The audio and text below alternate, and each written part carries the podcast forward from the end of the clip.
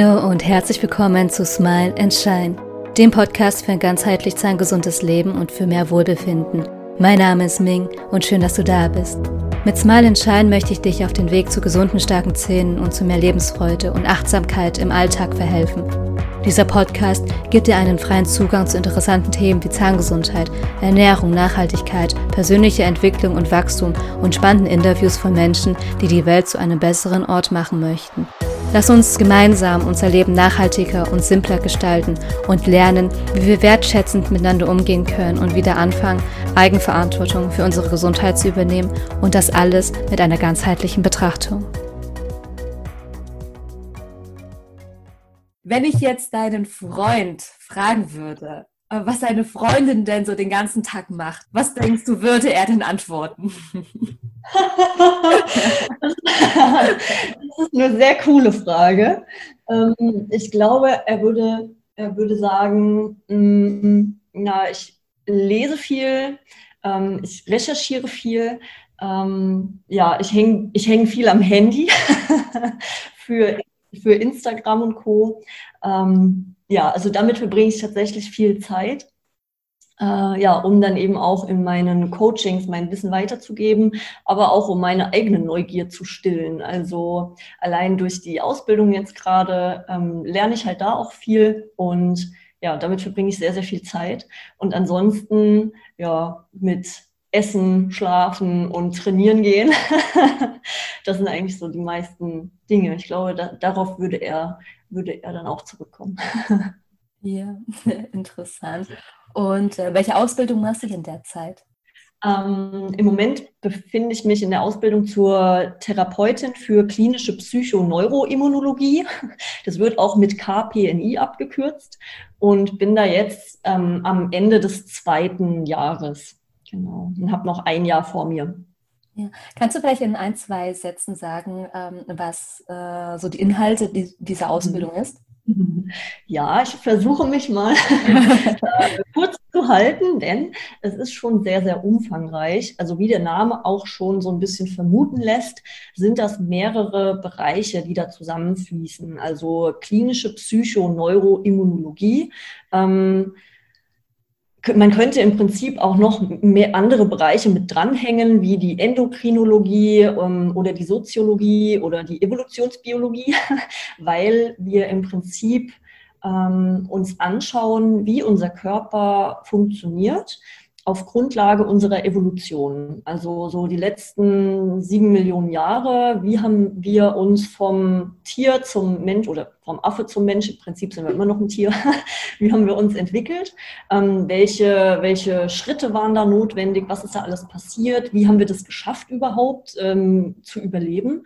Und ja, was bedeutet das eben auch heute für unsere Gesundheit? Ähm, Kurz gesagt, es ist so, dass unser Körper halt ein großes Ganzes ist und sich all diese in der normalen Schulmedizin abgegrenzten Bereiche ähm, gegenseitig beeinflussen. Das heißt, es arbeitet alles zusammen. Und wenn wir dann eben über Gesundheitsförderung oder auch chronische Erkrankungen zum Beispiel ähm, schauen, ähm, ja, dann ist es halt nicht nur ein Bereich, der da aus dem Gleichgewicht geraten ist oder den wir halt unterstützen sollten, um gesund zu bleiben, sondern es ist eigentlich der ganze Körper und alles arbeitet eben miteinander. Ne? Also das Immunsystem, das Nervensystem, das Hormonsystem, all das greift wie so ganz kleine Zahnrädchen ineinander. Und ja, wir schauen uns dann eben an, wie, wie entwickeln sich chronische Erkrankungen? Ne? Warum entwickeln die sich? Warum sind in Naturvölkern zum Beispiel chronische Erkrankungen so gut wie gar nicht vorhanden? Vorhanden, aber in der westlichen zivilisierten Welt oder in den Industrienationen ähm, immer weiter ähm, am Fortschreiten. Genau. Und wie kann man das dann im Prinzip dann auch behandeln? Na, was kann man da selber tun? Welche Interventionen gibt es dafür? Genau. Ja, war schon sehr ausführlich. Ja. ja. Also geht es dann auch in, äh, in deinem Coaching äh, auch äh, darum, dass wirklich der Mensch im Vordergrund steht, auch im Vordergrund, wie funktioniert unser Körper und das ist ja bei jedem mhm. individuell. Und darum geht es ja. ja. auch im Coaching, einfach zu schauen, genau. jeden Menschen, ähm, wie kann man vielleicht ähm, da auch im Bereich auch der Gesundheit, ähm, wie kann mhm. man da etwas optimieren, was verbessern, äh, wie kann mhm. man vielleicht auch chronische Erkrankungen Erkrankungen ähm, oder auch generell ähm, präventive Maßnahmen machen, um damit es keine Erkrankungen kommt oder wie kommen denn chronische Erkrankungen denn überhaupt zustande und dass du da dann wirklich tiefer hineintauchst und mit deinen Klienten da einfach mal schaust, um auch ein Verständnis dann zu schaffen, ähm, wie das Ganze überhaupt funktioniert. Und ja. Gesundheitsförderung, hast du gesagt, ähm, steht bei dir dann auch. Ähm, genau, im Vordergrund. Genau, und das einfach als großes Ganzes zu sehen. Und deswegen nimmst du auch die äh, KPNI mit als Ausbildung in dein Coaching. Und was bedeutet für dich jetzt eigentlich auch Gesundheit? Und du sprachst auch das Immunsystem an, dass wir da vielleicht dann nochmal ähm, reinschauen. Genau. Aber jetzt erstmal allgemein Gesundheit. Was bedeutet das für dich? Gesundheit bedeutet für mich tatsächlich, dass ich ähm, flexibel bin in meinem Alltag, dass ich leistungsfähig bin, dass ich mich wohlfühle und dass ich natürlich mein Leben so gestalten kann, wie ich mir das vorstelle. Ähm, flexibel in dem Zusammenhang heißt, wenn ich mal Stress habe, wenn ich vielleicht mal weniger Schlaf habe, weil ich jetzt vielleicht mehr arbeiten muss oder wie es bei mir jetzt gerade ist, weil ein Welpe neu in, ähm, ja, in unsere Familie gekommen ist und der einfach mehrmals in der Nacht raus muss und dadurch der Schlafrhythmus gestört wird. Ja, also wenn ich, wenn ich solche Faktoren mal kurzzeitig habe, dass ich damit aber trotzdem umgehen kann, damit mein Körper, also dass mein Körper in solchen Zeiten einfach eine gute Grundlage hat, um das abzupuffern. Ja, dass mich das nicht vollkommen aus der Bahn wirft, ähm, sondern dass ich eben flexibel mit solchen Reizen umgehen kann. Ähm, das ist für mich super wichtig. Also Gesundheit ist ja nicht nur die Abwesenheit von Krankheit, sondern eben dieses ganze Spektrum, dass ich mich gut fühle, dass ich Energie habe, dass ich eine Libido habe, dass ich mein Leben so gestalten kann, wie ich das möchte. Und das ist tatsächlich heute oftmals, das sehe ich halt bei vielen Klienten, aber eben auch so, du musst ja nur mal so durch die Stadt gehen und den Blick schweifen lassen, bei vielen gar nicht mehr vorhanden. Ähm, diese Gesundheit, diese Lebensfreude und auch diese Energie, die, die man versprüht und auch ausstrahlt. Ähm, genau. Und viele denken aber, ich bin gesund, nur weil ich halt jetzt keine diagnostizierte Erkrankung habe. Aber dieser Grad ist halt eigentlich schon, also diese Spanne zwischen gesund und krank ist halt fließend. Genau, das sehe ich ja. so. Und was war jetzt eigentlich der ausschlaggebendste Punkt, beziehungsweise auch Moment oder Situation, wo du sagst, hey, du möchtest da jetzt etwas ändern, du tust jetzt etwas für dich, für deine Gesundheit und widmest dich jetzt auch wirklich deiner Gesundheit, um da mehr Lebensfreude zu versprühen, um vielleicht dann auch viel mehr Energie zu haben. Gab es da einen Moment, wo du sagst, hey, da möchte ich nicht, äh, da möchte ich nicht weiter, ich möchte mich jetzt verändern oder mehr meiner Gesundheit jetzt widmen? Mhm. Also ich würde sagen, es gab jetzt nicht so diesen einen Schlüsselmoment, ähm, aber es gab halt schon eine Zeit, in der ich mich nicht wohlgefühlt habe. Das war halt bei mir so vor allem zwischen ja, 17, 18 Jahren und so bis 22, 23 ungefähr. Ähm, ich habe in der Zeit ziemlich zugenommen und habe mich halt nicht mehr wohlgefühlt in meinem Körper. Ich habe dann, ich habe geraucht, ich habe schlecht gegessen, ich habe wenig mich bewegt. Und das hat man mir halt auch angesehen. Und ich habe mich dann auch absolut nicht wohlgefühlt so in meinem Körper. Und man hat dann aber trotzdem immer so ein anderes Selbstbild von sich. Und ich habe das halt nie so also ich sag mal, ich habe das immer so ein bisschen von mir weggeschoben, dass ich mich eigentlich so nicht mehr wohlgefühlt habe. Ähm, und habe dann aber mal so Urlaubsbilder gesehen und die waren eigentlich dann so der, Schl der Schlüsselmoment, wo ich gesagt habe, oh, wie siehst du denn aus? Ähm, das hat sich ja ganz schön krass verändert. Du siehst auch gar nicht mehr gesund, gesund aus irgendwie. Und ähm, da habe ich dann angefangen, mich halt dann weiter auch mit dem Thema zu beschäftigen. Ich habe in der ähm, nach dem Abi ein Jahr in einem Kindergarten gearbeitet, habe so ein soziales Jahr gemacht und habe auch dort mit den Kindern immer gefrühstückt. Und dort habe ich dann auch gesehen, was die Kinder teilweise für furchtbares Frühstück schon mitbekommen. Ne? Also von Nutella, Toastbrot und irgendwelchen Schokoriegeln.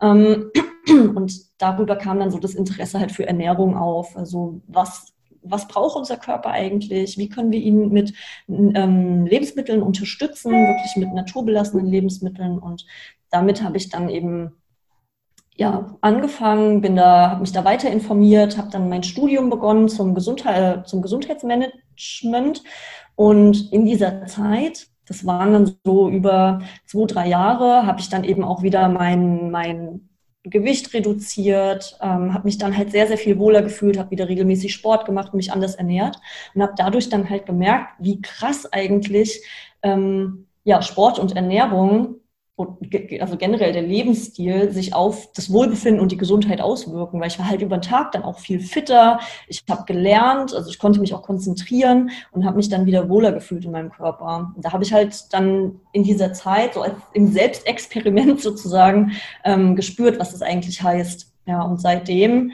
ähm, sind halt immer wieder so Phasen, in denen ich sehr, sehr strikt dann auch mit der Ernährung bin, in der ich sehr viel Sport mache. Ähm, und dann aber auch wieder Phasen, in denen ich das ein bisschen lockerer angehe. Und ich merke mittlerweile sehr, sehr gut, wann es zu locker wird. Also wann ich meine Ernährung wieder etwas strikter gestalten sollte, beziehungsweise ich will gar nicht sagen strikter, weil das ist ja nicht streng in dem Sinne, sondern es ist halt einfach naturbelassener. Ne? Und sobald ich viel ähm, Zucker und sehr viel verarbeitete Dinge esse, dann spüre ich das sehr stark. Also im Sinne von, dass ich aufgebläht bin, dass meine Haut unrein wird, dass ich auch müder und träger bin. Ähm, und da habe ich einfach auch gelernt, auf meinen Körper zu hören und dieses Körpergefühl zu entwickeln, was mir gut tut und was eher nicht. Und das ist auch nochmal ein guter ähm, Punkt, dann wirklich diese eigene Körperwahrnehmung zu schulen. Mhm. Auch zu sagen, man ist jetzt nicht strikt und streng und folgt dann irgendwelche ähm, auch Ernährungsdogmen, dass man sagt, oh, das verbiete ich mir und darauf verzichte ich und da bin ich jetzt äh, dis äh, diszipliniert, ähm, da können wir auch noch später drauf, ähm, drauf zurückkommen, was es da überhaupt für unseren Körper dann bedeutet. Aber lass uns mal ähm, zum Thema Darmgesundheit gehen. Das würde mich dann auch noch sehr interessieren. Es wird ja auch gesagt, dass unser Darm unser zweites Gehirn ist. Mhm. Kannst du da vielleicht noch mal ähm, etwas dazu sagen? Ja, also diese ganze Forschung im Bereich Darm und Mikrobiom ist echt super spannend und steckt tatsächlich auch heute noch ähm, in den Kinderschuhen so ein bisschen. Ähm, man muss halt dazu sagen, unser Darm ist eigentlich also ist das eigentliche Tor in unseren Körper. Wenn wir unseren Verdauungstrakt von Mund bis zum Darmausgang am After eigentlich mal langziehen und oben eine Taschenlampe reinhalten, dann scheint es unten wieder raus. Also das ist im Prinzip ein durchgängiges Rohr. Ähm, und im Darm werden eigentlich dann erst die Bestandteile aus der Nahrung, die wir auf, also die wir essen, aufgenommen in den Körper. Und dementsprechend muss eigentlich der Verdauungstrakt ähm, und vor allem halt der Darm unterscheiden können, ja, was darf jetzt rein und was muss wieder raus. Also der ist ein bisschen wie so ein Pförtner und ja, hat dementsprechend dann auch eine unglaublich wichtige Funktion in der Immunabwehr, ähm, aber auch in der Verdauung natürlich. Und was halt sehr, sehr spannend ist, dass der Darm unglaublich viele Bakterien beherbergt. Und die sind nicht schlecht für uns, sondern die sind im Prinzip wie ja, so, ein, so ein Mithelfer, wie Freunde, die uns ja, gesund halten, ähm, wenn sie in einem guten Gleichgewicht sind. Also es sind sehr, sehr viele verschiedene Bakterienstämme, also über unseren Körper verteilt haben wir ungefähr 400, wahrscheinlich sogar noch mehr. Also mittlerweile ähm, ist das halt bekannt, aber die Forschung, wie gesagt, ist dann noch ähm, sehr, sehr jung und es kommt immer wieder regelmäßig irgendwas Neues raus. Und diese Bakterien, ähm, die leisten uns eben gute Dienste im Sinne von, dass sie Nahrungsmittelbestandteile zerkleinern und verdauen, ähm, dass sie daraus dann Fettsäuren produzieren, die unter anderem für unsere Darmzellen als Energielieferanten dienen, aber die produzieren auch Hormone und Neurotransmitter, die dann eine Wirkung auf unser Gehirn haben. Der Darm hat im Prinzip eine Wirkung nicht nur aufs Gehirn, sondern auf unseren gesamten Körper. Und ja, man kann ihn so ein bisschen auch mit dem Bauchgefühl gleichsetzen, ne, auf das man ja doch sehr, sehr gut, wenn man diese, dieses Körpergefühl auch hat, diese Intuition auf, hat, ähm, auf das man dann sehr gut hören kann. Ähm, dadurch, dass unser Darm sehr stark durch Nervenfasern umgeben ist und im Prinzip sein eigenes Nervensystem auch hat, ähm, steht er in ganz starkem Austausch mit unserem Gehirn. Also einmal eben über die Blutbahn, ähm, aber auch über die Nervenfasern. Erzählt unser Darm eigentlich fast die ganze Zeit dem Gehirn, was gerade so los ist. Und das Gehirn reagiert dann darauf. Und das ist halt sehr, sehr spannend, weil wir auch natürlich da über die Ernährung einen riesen Einfluss nehmen können. Denn wenn der Darm immer in Kontakt ist mit den Lebensmitteln, die wir aufnehmen, dann reagiert er natürlich auch darauf, beziehungsweise die Bakterien sind auch abhängig davon, was wir essen. Und je nachdem, wie wir uns ernähren, kann das Ganze eben in eine gesunde Richtung gehen, aber auch in eine krankmachende Richtung. Denn diese Bakterien können eben in einem Ungleichgewicht dann, können in ein Ungleichgewicht geraten. Bestimmte Stämme ernähren sich eben zum Beispiel sehr, sehr gerne von Zucker. Und wenn wir eine sehr zuckerreiche Ernährung haben oder sehr stark verarbeitete Ernährung, dann wachsen diese Stämme ähm, und diese, die eigentlich auch wichtig sind, die verkümmern und dadurch entsteht ein Ungleichgewicht. Und das hat dann eben auch wieder Auswirkungen auf die Hormone, die dann nicht mehr produziert werden oder bestimmte Botenstoffe, die zu viel ähm, produziert werden. Und da unser Immunsystem auch im Darm sehr stark aktiv ist, weil es dort ja auch kontrollieren muss, was ist vielleicht gerade fremd, was darf rein und was nicht, ähm, hat dann auch der Darm einen, einen Einfluss auf das Immunsystem und auf die Immunreaktionen, die dann ablaufen oder eben auch nicht mehr ablaufen. Also das ist ein unglaublich großes Feld. Ähm, was, ja, was der Darm da abdeckt und mit welchen Organen er dann interagiert. Also eigentlich ist es der gesamte Körper, äh, der dann da vom Darm beeinflusst wird. Ja, auch ein sehr, sehr, sehr komplexes Thema. Da kann man wahrscheinlich auch Stunden drüber reden. Aber lass uns ja mal äh, nochmal zu der Ernährung ähm, rübergehen. Und zwar, ähm, welchen Einfluss hat denn unser moderner Lebensstil beziehungsweise unsere moderne Ernährung auf unsere Darmgesundheit? Oder wie beeinflusst denn auch unsere Nahrung, Ernährung auch unseren äh, Körper mit all seinen äh, Funktionen? Mhm. Also, wenn wir über Ernährung sprechen oder über die heutige Ernährung, ist es immer erstmal interessant, ähm, sich anzuschauen, wie wir uns denn früher ernährt haben. Also, woher kommen wir eigentlich und was ist für unseren Körper ähm, bekannt? Und das sind eben alle Lebensmittel natürlich, die aus der Natur kommen. Also wir kommen aus der Natur, wir sind ein Teil der Natur. Und dementsprechend hatten wir bis vor ja, wenigen hundert Jahren, ähm, eigentlich ja bis vor hundert Jahren oder weniger, ähm, als die ganze ähm, Lebensmittelindustrie so aufkam, ähm, hauptsächlich naturbelassene Lebensmittel. Also das waren dann Gemüse und Obst, das war Fleisch und Fisch. Und ja, bis vor 10.000 Jahren hatten wir nicht mal Getreide. Ne? Also das ähm, hat alles in relativ kurzer Zeit jetzt erst einen Weg in unsere Ernährung gefunden.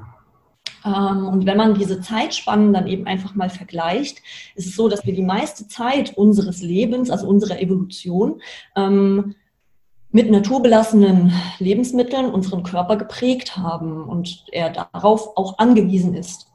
Ähm, Heute ist es so, dass immer weniger dieser naturbelassenen Lebensmittel auf den Tellern landen, sondern dass wir eben immer mehr stark verarbeitete Produkte haben. Das geht halt von ähm, Weizenmehl und eben Brot äh, über ja, diese ganzen Fertiglebensmittel, ähm, ja, aber auch vermeintlich gesunde Produkte, die dann halt in grüner Verpackung mit irgendwelchen ja, Marketing-Slogans beworben werden, dass sie jetzt besonders eiweißreich sind oder dass sie low carb sind, genau, dass sie besonders gesund sind oder low fat oder irgendwas. Die werden dann halt auch wieder in diese Dogmen gesteckt, ne, in irgendwelche Ernährungstrends. Ähm, und wenn man sich dann eben mal die Inhaltsliste anschaut, ist da eigentlich nicht mehr viel natürlich dran, ne, nicht mehr viel gesund dran. Und was dann eben passiert, ist, dass unser Körper solche Nahrungsmittelbestandteile, also dazu gehören auch Toxine, ähm, so Pflanzenschutzmittel und Insektizide, ähm, Glyphosat zum Beispiel ist da ein großes Thema, ähm, was, womit dann eben auch das Gemüse und das Getreide behandelt wird, ähm, dass unser Körper das als Fremdstoff wahrnimmt. Ähm, was dazu führt, dass Immunzellen darauf reagieren und das eben schon im Mund, aber vor allem im Darm. Äh, das bedeutet im äh, Darm, wie gesagt, da sitzt ja zu größten Teil unser Immunsystem in der Schleimhaut im Darm, aber auch hinter den Darmzellen dann ähm, haben wir ganz viele Immunzellen, die schon mal dort dafür sorgen sollen, dass halt natürlich keine äh, Fremdstoffe, keine Krankheitserreger in unseren Körper gelangen, ne, in unseren Blutkreislauf gelangen. Und wenn dort jetzt solche Nahrungsmittelbestandteile äh, ankommen, die wir in unserer Evolution nie hatten, ne, mit denen unser Körper bis vor wenigen Jahren noch nie in, in Berührung kam, dann wird das als Fremdstoff erkannt und dann läuft da eine Immunreaktion ab, die normalerweise erstmal antientzündlich ist. Also da werden dann halt einfach diese Erreger unschädlich gemacht und, und, und ausgeschieden.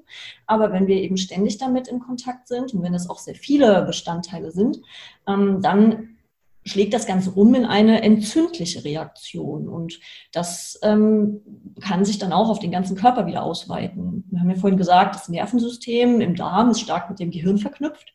Ähm, und das kann sich dann bis auf Gehirnebene ausweiten, sodass ich eine latente ähm, Entzündung ähm, im Gehirn bekomme. Und das ist jetzt erstmal, davon sterbe ich jetzt nicht gleich, das ist eigentlich eine Schutzreaktion, aber ich merke das dann eben auch vielleicht in Trägheit, in Kopfschmerzen, in so einem Brain Fog, so nennt man das gerne, also einfach so ein Benebeltsein, Konzentrationsschwierigkeiten, ich schlafe dann schlechter, meine Verdauung wird schlechter, ne? Ähm, ich habe einen aufgeblähten Bauch.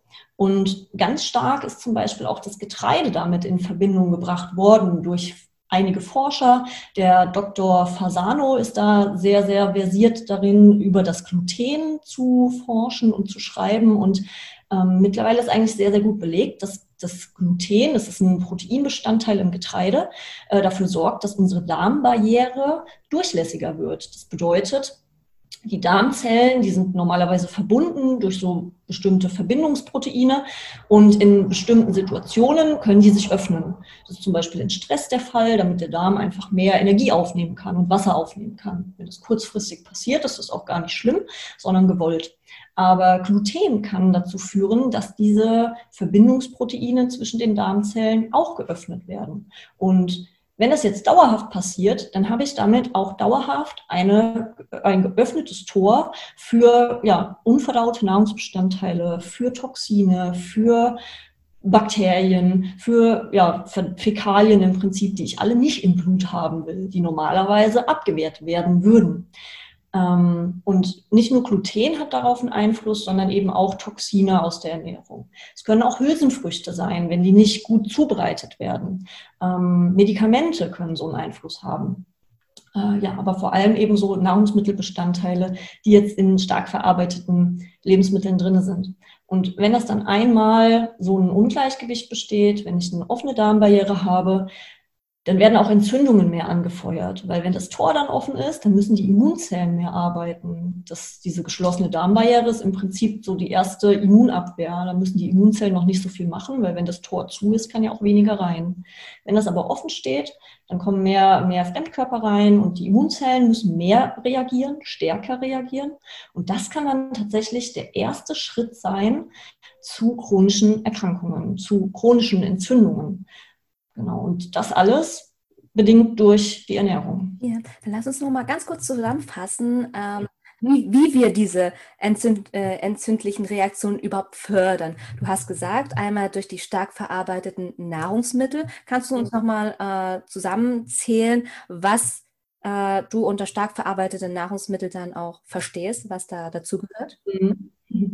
Also ich würde darunter tatsächlich alles zählen, was eine lange Inhaltsstoffliste hat, also verpackt, äh, verarbeitet, ähm, bedeutet, was jetzt nicht mehr in seinem natürlichen Zustand ist.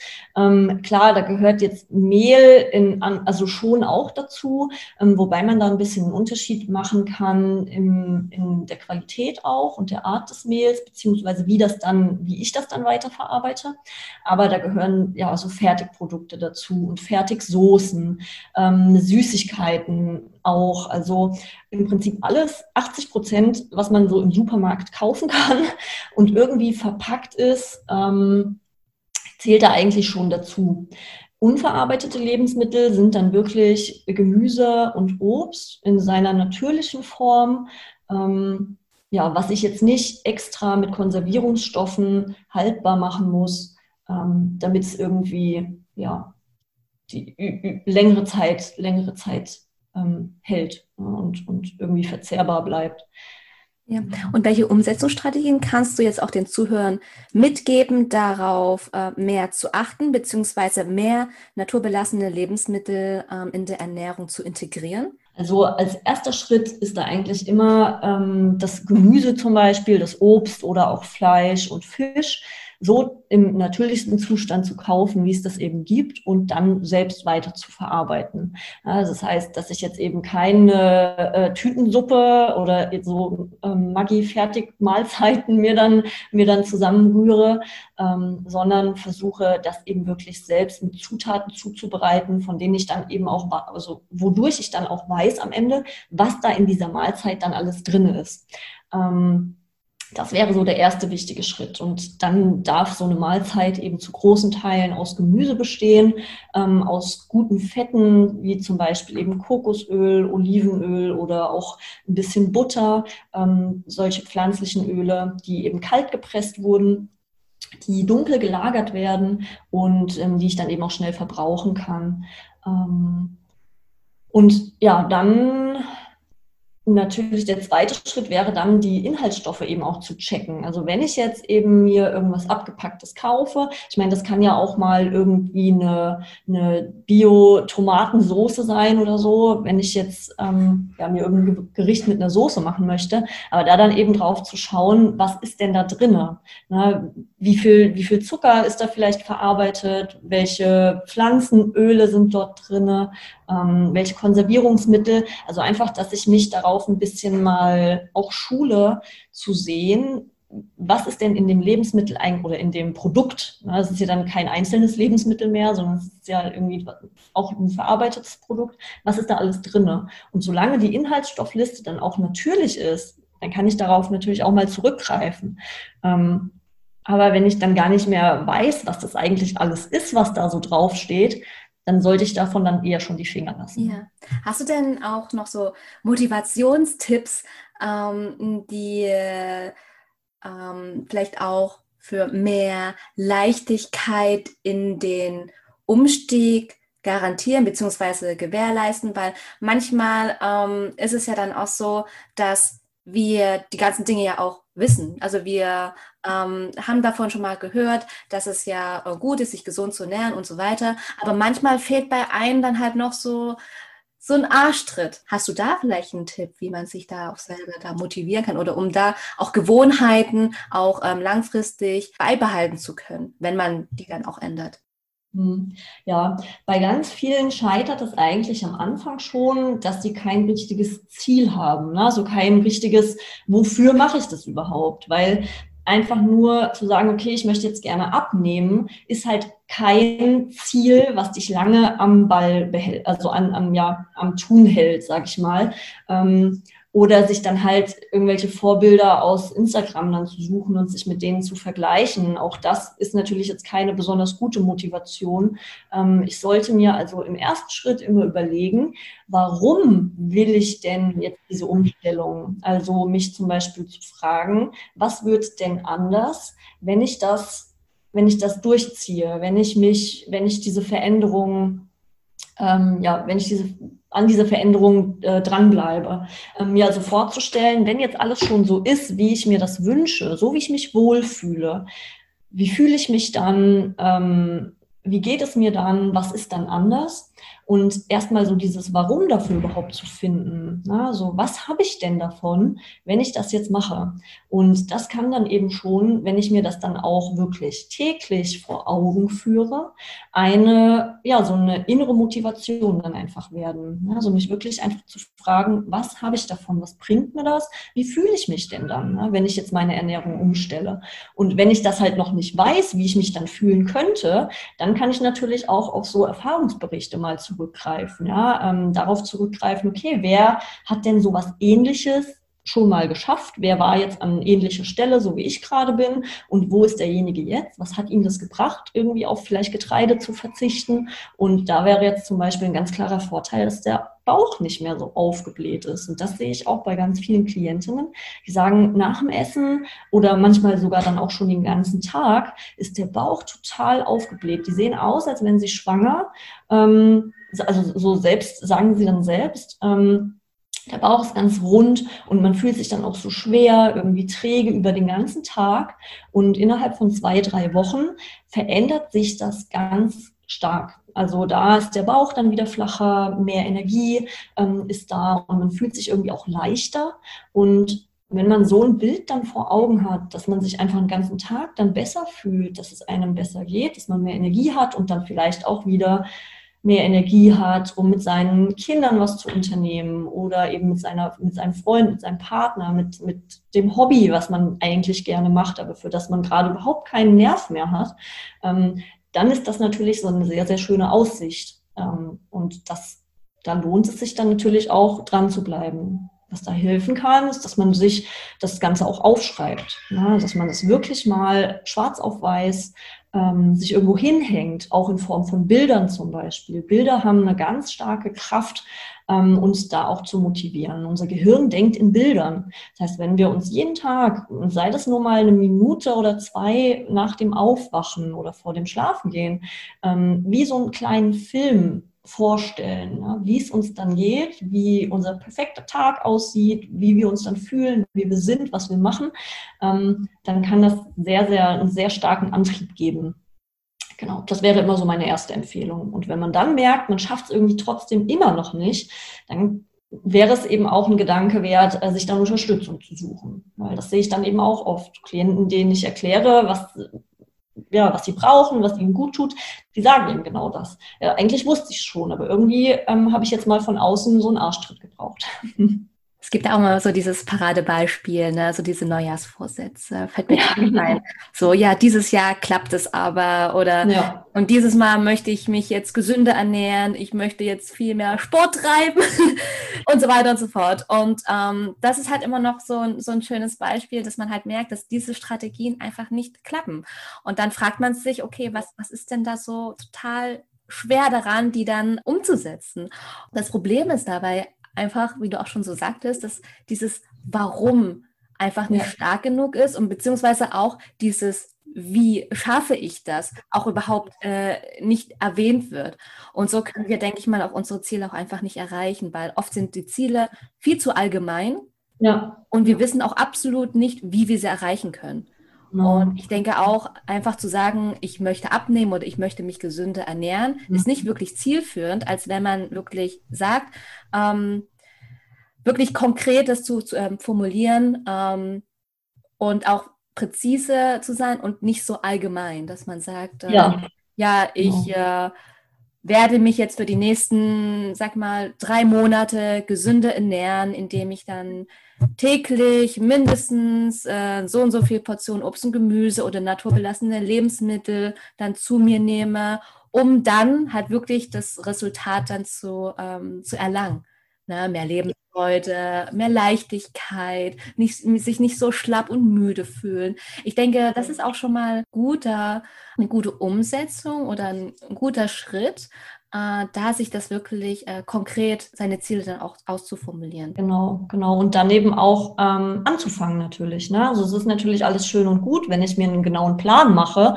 Ne? Ähm, ich sollte mir dann natürlich auch überlegen, wann mache ich das, wann starte ich und bis wann möchte ich denn ja vielleicht auch erste Ergebnisse sehen. Ne? Weil dadurch ähm, kann ich mir auch so ein bisschen eben einen, einen, positiven, ich sag mal, Druck in Anführungsstrichen schaffen, da dann auch dran zu bleiben. Ne? Weil wenn ich jetzt sage, okay, ich möchte halt gerne abnehmen und ich gehe jetzt dreimal die Woche vielleicht ins Fitnessstudio, ich mache irgendeinen Sport oder ich ernähre mich gesünder, ähm, ja, dann wäre es natürlich auch gut, wenn ich dann nach einer gewissen Zeit dann mal vergleiche ähm, oder wie nochmal eine Bestandsaufnahme mache, wo bin ich denn jetzt?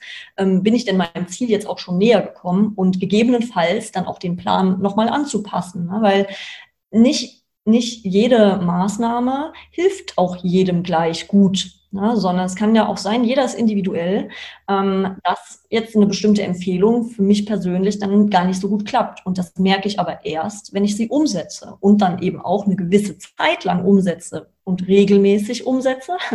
Und das sind dann auch so Dinge. Also es, mir, mir nützt es natürlich nichts, wenn ich dann sage, okay, ich möchte jetzt abnehmen und ich mache mehr Sport und dann mache ich halt alle zwei Wochen einmal Sport. Ähm, das heißt, auch da sollte ich dann festlegen, was heißt denn mehr Sport für mich und was ist dann auch zielführend und dann auch da mal dran zu bleiben. Also ich glaube, viele verlieren halt auch einfach zu schnell die Geduld dann ähm, oder diesen, diesen Biss, das dann halt umzusetzen. Und da ist dann nach zwei, drei Wochen ja, sind dann halt noch nicht die Erfolge so groß und dann höre ich dann halt wieder auf, weil es bringt ja eh nichts. Aber man muss halt sehen, dass es in unserem Körper einfach auch ein bisschen länger dauert. Ne? Also gerade wenn ich jetzt ähm, zum Beispiel abnehmen möchte und Übergewicht habe oder ähm, jetzt zehn Jahre geraucht habe, dann sind das halt auch so festgefahrene Gewohnheiten, die ich dann erstmal ändern muss. Ähm, und mein Körper, der sich da erstmal dran anpassen muss wieder, äh, dass das natürlich nicht von heute auf morgen passiert. Und das wird uns ja aber auch wieder von überall suggeriert, ja, die schnelle Wunderdiät mit 20 in 20 Tagen flachen Bauch ähm, und lauter so ein Quatsch. Das funktioniert so natürlich nicht. Ne? Ich muss meinen Lebensstil dann natürlich auch langfristig verändern, damit ich auch langfristig Erfolge habe. Und dann funktioniert es natürlich nicht über jetzt mal eine schnelle Diät und danach mache ich weiter wie zuvor, ähm, weil durch den Lebensstil, den ich vorher hatte, bin ich ja erst an diesen Punkt gelangt, an dem ich jetzt bin, an dem ich mal was verändern will. Und dann macht es natürlich keinen Sinn, nur mal kurz was zu verändern und dann wieder in alte Muster zurück zu verfallen, sondern ich sollte mir natürlich überlegen, wie kann ich einen gesünderen Lebensstil, also je nachdem, welches Ziel ich dann eben habe, ähm, auch in meinen Alltag integrieren. Wie kann ich das denn langfristig umsetzen und mir vielleicht auch vorher überlegen, was könnten mir denn für Hindernisse auf diesem Weg ähm, ja, passieren. Äh, und wie kann ich die dann umgehen, wie kann ich dann ein Problem lösen, ne, ähm, sodass ich vorher einfach schon so ein bisschen einen Plan habe dafür, weil in dem Moment, in dem dann ja irgend so eine Herausforderung dann aufkommt, sei es jetzt, ich muss halt länger arbeiten und ich habe jetzt nichts zu essen dabei und die Kollegen wollen alle eine Pizza bestellen und ich habe mir aber gesagt, nee, ich esse jetzt halt erstmal drei Monate keine Pizza mehr. Ähm, was mache ich in so einem Moment? Na, gebe ich dann nach oder überlege ich mir was anderes? Und wenn ich in diesem Moment erst mir eine Lösung überlegen muss, dann neige ich viel eher dazu, eben mir auch eine Pizza zu bestellen, weil ich in dem Moment natürlich schwäch, ich sag mal, eine schwächere Disziplin habe, eher zum Nachgeben neige, weil ich vielleicht den Tag über schon Stress hatte. Ja, also ich habe auch einen Energiebedarf irgendwo. Ähm, und das macht es mir sehr viel schwerer, gute Entscheidungen zu treffen. Wenn ich das aber im Vorfeld schon mache und dann einfach weiß, okay, in so einer Situation habe ich jetzt den und den, ich sage mal ganz blöd, Lieferdienst und kann mir dort einen Salat bestellen oder kann mir halt irgendwas anderes bestellen, was jetzt eben gesünder wäre als eine Pizza, ähm, dann ja, kann ich darauf halt viel leichter zurückgreifen. Also so wie so ein Notfallplan eben zu mir zu machen.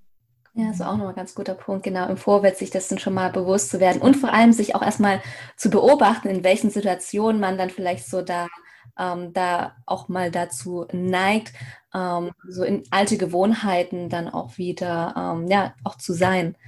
Und ähm, genau. Was mich halt noch interessieren würde, du meintest ja dann auch ähm, ganz am Anfang, dass auch ähm, das, unser, unser Bauchgefühl äh, dann, wie gesagt, auch im Darm dann noch sitzt. Wie bekomme ich denn wenn jetzt zum Beispiel manche Menschen sagen, oh, ich habe jetzt auch total schlechtes Bauchgefühl oder ich komme gar nicht an mein Bauchgefühl ran oder ich weiß gar nicht, ähm, was das überhaupt ist. Wie bekomme ich denn da mehr Zugang zu diesem Bauchgefühl? Ganz, ganz spannend tatsächlich. Also ähm, da können wir auch wieder erstmal so ein, eine Brücke schlagen zu Lebensmitteln ähm, in Milch und Gluten oder in Milch und Getreide ähm, sind bestimmte Proteine drin, die in unserem Darm zu Morphinen umgewandelt werden können. Und die, diese Morphine, naja, die betäuben so ein bisschen tatsächlich das Gefühl im Darm und damit auch das Gefühl dafür, ob mir jetzt ein Lebensmittel besonders gut tut oder nicht.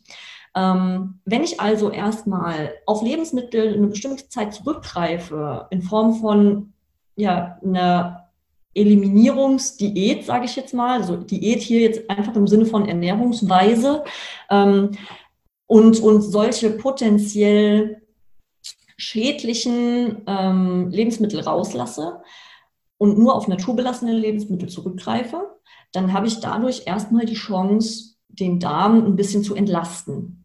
Ähm, das wird dann dazu führen, dass natürlich auch solche Entzündungs ähm, Prozesse wieder abklingen können. Und das ist natürlich eigentlich der erste Schritt, damit sich all das mal beruhigen kann. Und je nachdem, wie halt dann der Zustand ist, also ob ich jetzt vielleicht schon irgendwie eine, eine, eine offene Darmbarriere habe, vielleicht auch Entzündungen habe, sowas kann man alles messen, also einmal mit, mit bestimmten Fragen erstmal so ein bisschen eingrenzen. Theoretisch lässt sich es aber auch messen in Form von einer, von einer ähm, Darm, so einer Stuhluntersuchung, ähm, einer Flora-Analyse oder halt teilweise auch mit bestimmten Blutparametern. Und je nachdem, was ich halt für entzündliche Prozesse schon habe, ähm, einmal über die Ernährung und auch mit gezielten Nahrungsergänzungsmitteln den Darm erstmal zu beruhigen und aufzubauen. Das gibt mir die Chance, wenn das alles wieder beruhigt ist, auch mal überhaupt zu fühlen, was ist da jetzt gerade los.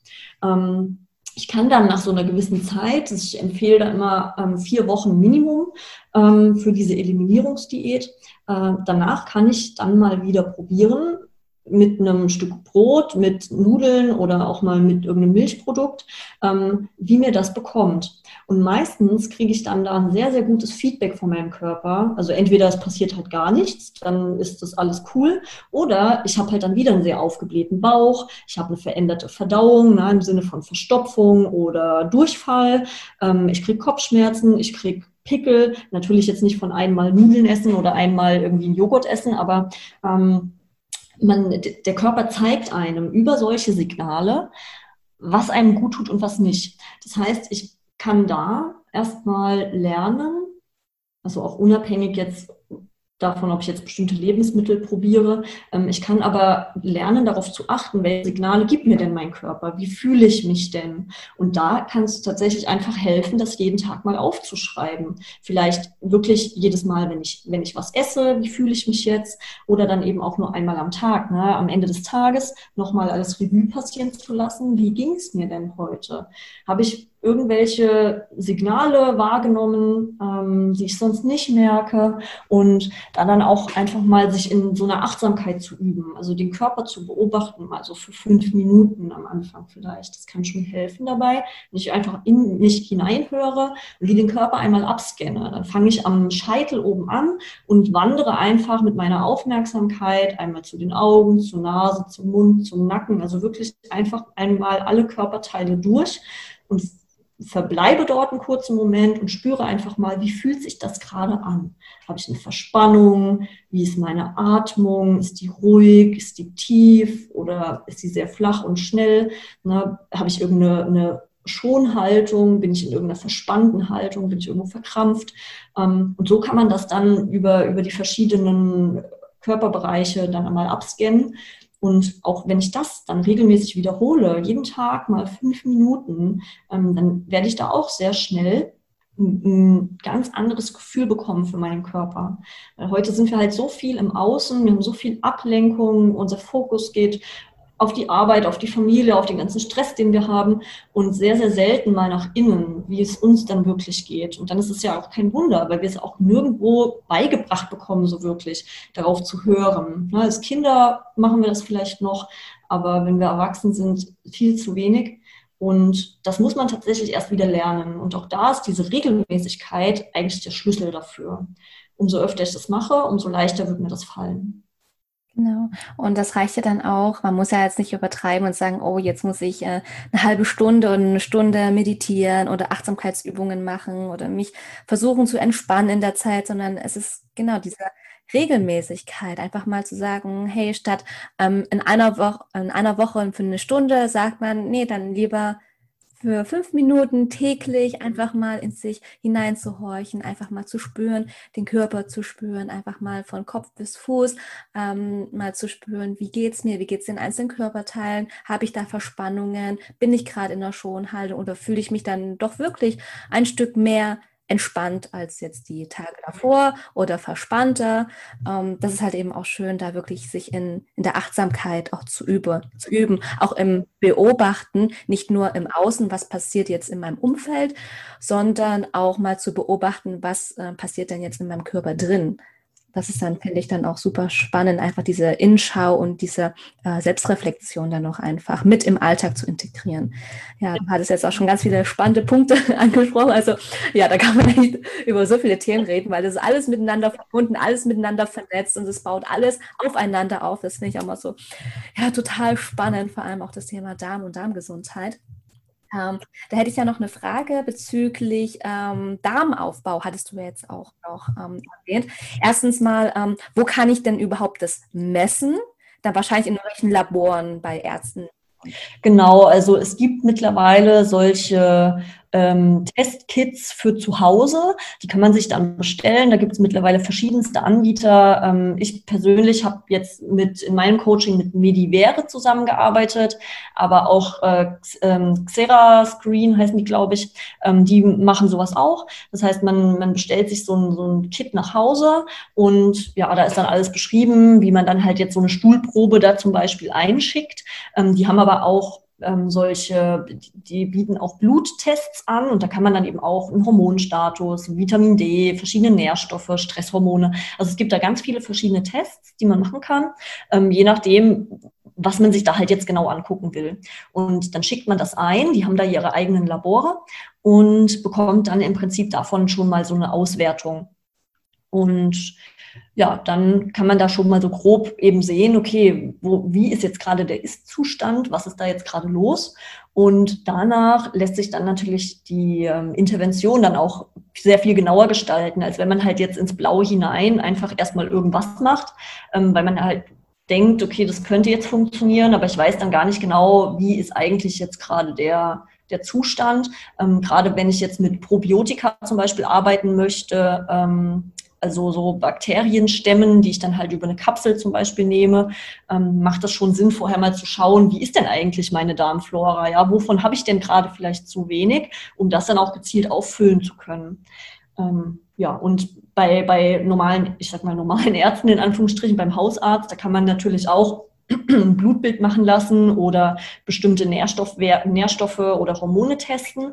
Ähm, und der schickt das dann extra ins Labor. Da ist es dann ein bisschen abhängig davon, wie der Hausarzt drauf ist.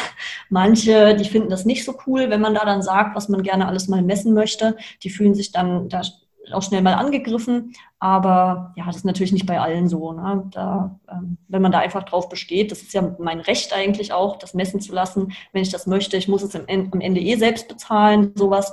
Ähm, egal, ob ich das jetzt beim Hausarzt mache oder mir so einen Test nach Hause bestelle. Ja, das ist ja mein gutes Recht und dann kann ich darauf auch bestehen. Ähm, was, was sind denn das eigentlich für chronische auch Entzündungen, die dann ähm, entstehen können? Nach längerer Zeit, wenn es dem Darm jetzt nicht so gut geht? Also was ganz bekannt ist, gerade in Verbindung mit Gluten, ist äh, Zöliakie. Ähm, da ist es dann wirklich so, dass man eine unglaublich hohe äh, Empfindlichkeit hat ähm, auf Gluten. Da reicht wirklich schon der kleinste, das kleinste Körnchen an Getreide ähm, und, und der, der Darm reagiert darauf in Form von Durchfall zum Beispiel ähm, und spült halt dann alles raus. Das ist dann eben eine, eine extrem krasse Überempfindlichkeit ähm, darauf. Da hilft den Betroffenen tatsächlich eigentlich nur Gluten komplett rigoros zu streichen. Ähm, und ja, die können allein durch diese Maßnahme eigentlich schon sehr gut ähm, ja, ihren Alltag dann wieder gestalten. Ähm, man kann dann zusätzlich den Darm natürlich unterstützen, ähm, ja, wie gesagt, mit bestimmten Lebensmitteln, Nährstoffen, Nahrungsergänzungsmitteln. Ähm, aber so chronische Erkrankungen, die sich aus einem Ungleichgewicht der Darmflora entwickeln, eigentlich kannst du fast sagen, alle. Alle chronischen Erkrankungen beginnen mit Stress, mit chronischem Stress und mit einem Ungleichgewicht im Darm. Wenn dein Darm in Ordnung ist, dann kann sich eigentlich fast keine chronische Erkrankung entwickeln. Ähm, mit dem Darm zusammenhängend sind das vor allem ähm, Morbus Crohn zum Beispiel. Äh, es gibt aber auch darmassoziierte Depressionen, weil über das Nervensystem der Darm ja mit dem Gehirn verbunden ist. Wenn der Darm in einem Ungleichgewicht ist, kann eine Entzündung im Gehirn entstehen und dann wird die Blut-Hirn-Schranke abgedichtet. Im Prinzip halt als äh, Schutzmaßnahme, damit im Gehirn keine Krankheitserreger ankommen. So denkt ja unser Körper. Ne? Wenn, wenn das Immunsystem im Darm Alarm schlägt, dann muss das ja irgendwie was mit Krankheitserregern zu tun haben. So war es in unserer Evolution zumindest immer.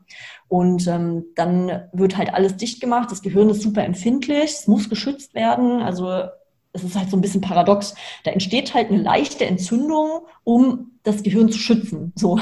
Ähm, die Bluthirnschranke wird dicht gemacht und dadurch werden einerseits vermehrt Nährstoffe verbraucht im Gehirn, aber andererseits kommt halt auch viel weniger an. Und dadurch entsteht auch so ein Krankheitsverhalten. Also das heißt, ich, ich ziehe mich zurück, ich habe weniger Appetit, ähm, ich bin total müde, energielos, habe Gelenk- und Muskelschmerzen, ähm, ja, und bin in so einer bisschen depressiven Stimmungslage. Und das kann tatsächlich, ohne dass ich krank, also eine sichtbare Erkältung habe oder eine Grippe, ähm, kann äh, aus, einem, aus einem Ungleichgewicht im Darm kommen und eigentlich ist es ein Krankheitsverhalten. Ne? Mein Körper will damit dafür sorgen, dass ich mich zurückziehe, dass ich mich ausruhe, dass ich mich, dass ich Zeit zur Genesung habe. Ähm, und da braucht das Immunsystem eigentlich super viel Energie dafür in dem Moment. Deswegen wird alles andere runtergefahren und auf Sparflamme gesetzt. Ähm, ja, und das kann aber auch passieren, ohne dass ich mit einem Krankheitserreger in Kontakt gekommen bin, weil halt meine Darmflora aus dem Gleichgewicht ist äh, über lange, lange Zeit. Oder wenn ich halt lange chronischen Stress habe, dann passiert das auch. Chronischer Stress hat Auswirkungen auf die Darmflora. Dadurch kann auch der Darm sich, die Darmbarriere durchlässiger werden. Und ähm, ja, dann habe ich chronische Entzündungen können sich dann auch im Sinn von, von ähm, Rheuma zum Beispiel äußern. Rheumatoide Arthritis zum Beispiel äh, ist auch eine entzündliche Gelenkerkrankung, ähm, die auch oftmals aus ja, einer, einer offenen Darmbarriere kommt. Also das kann sich dann auch auf Hautebene äußern, sowas wie Neurodermitis zum Beispiel, Psoriasis, also Schuppenflechte.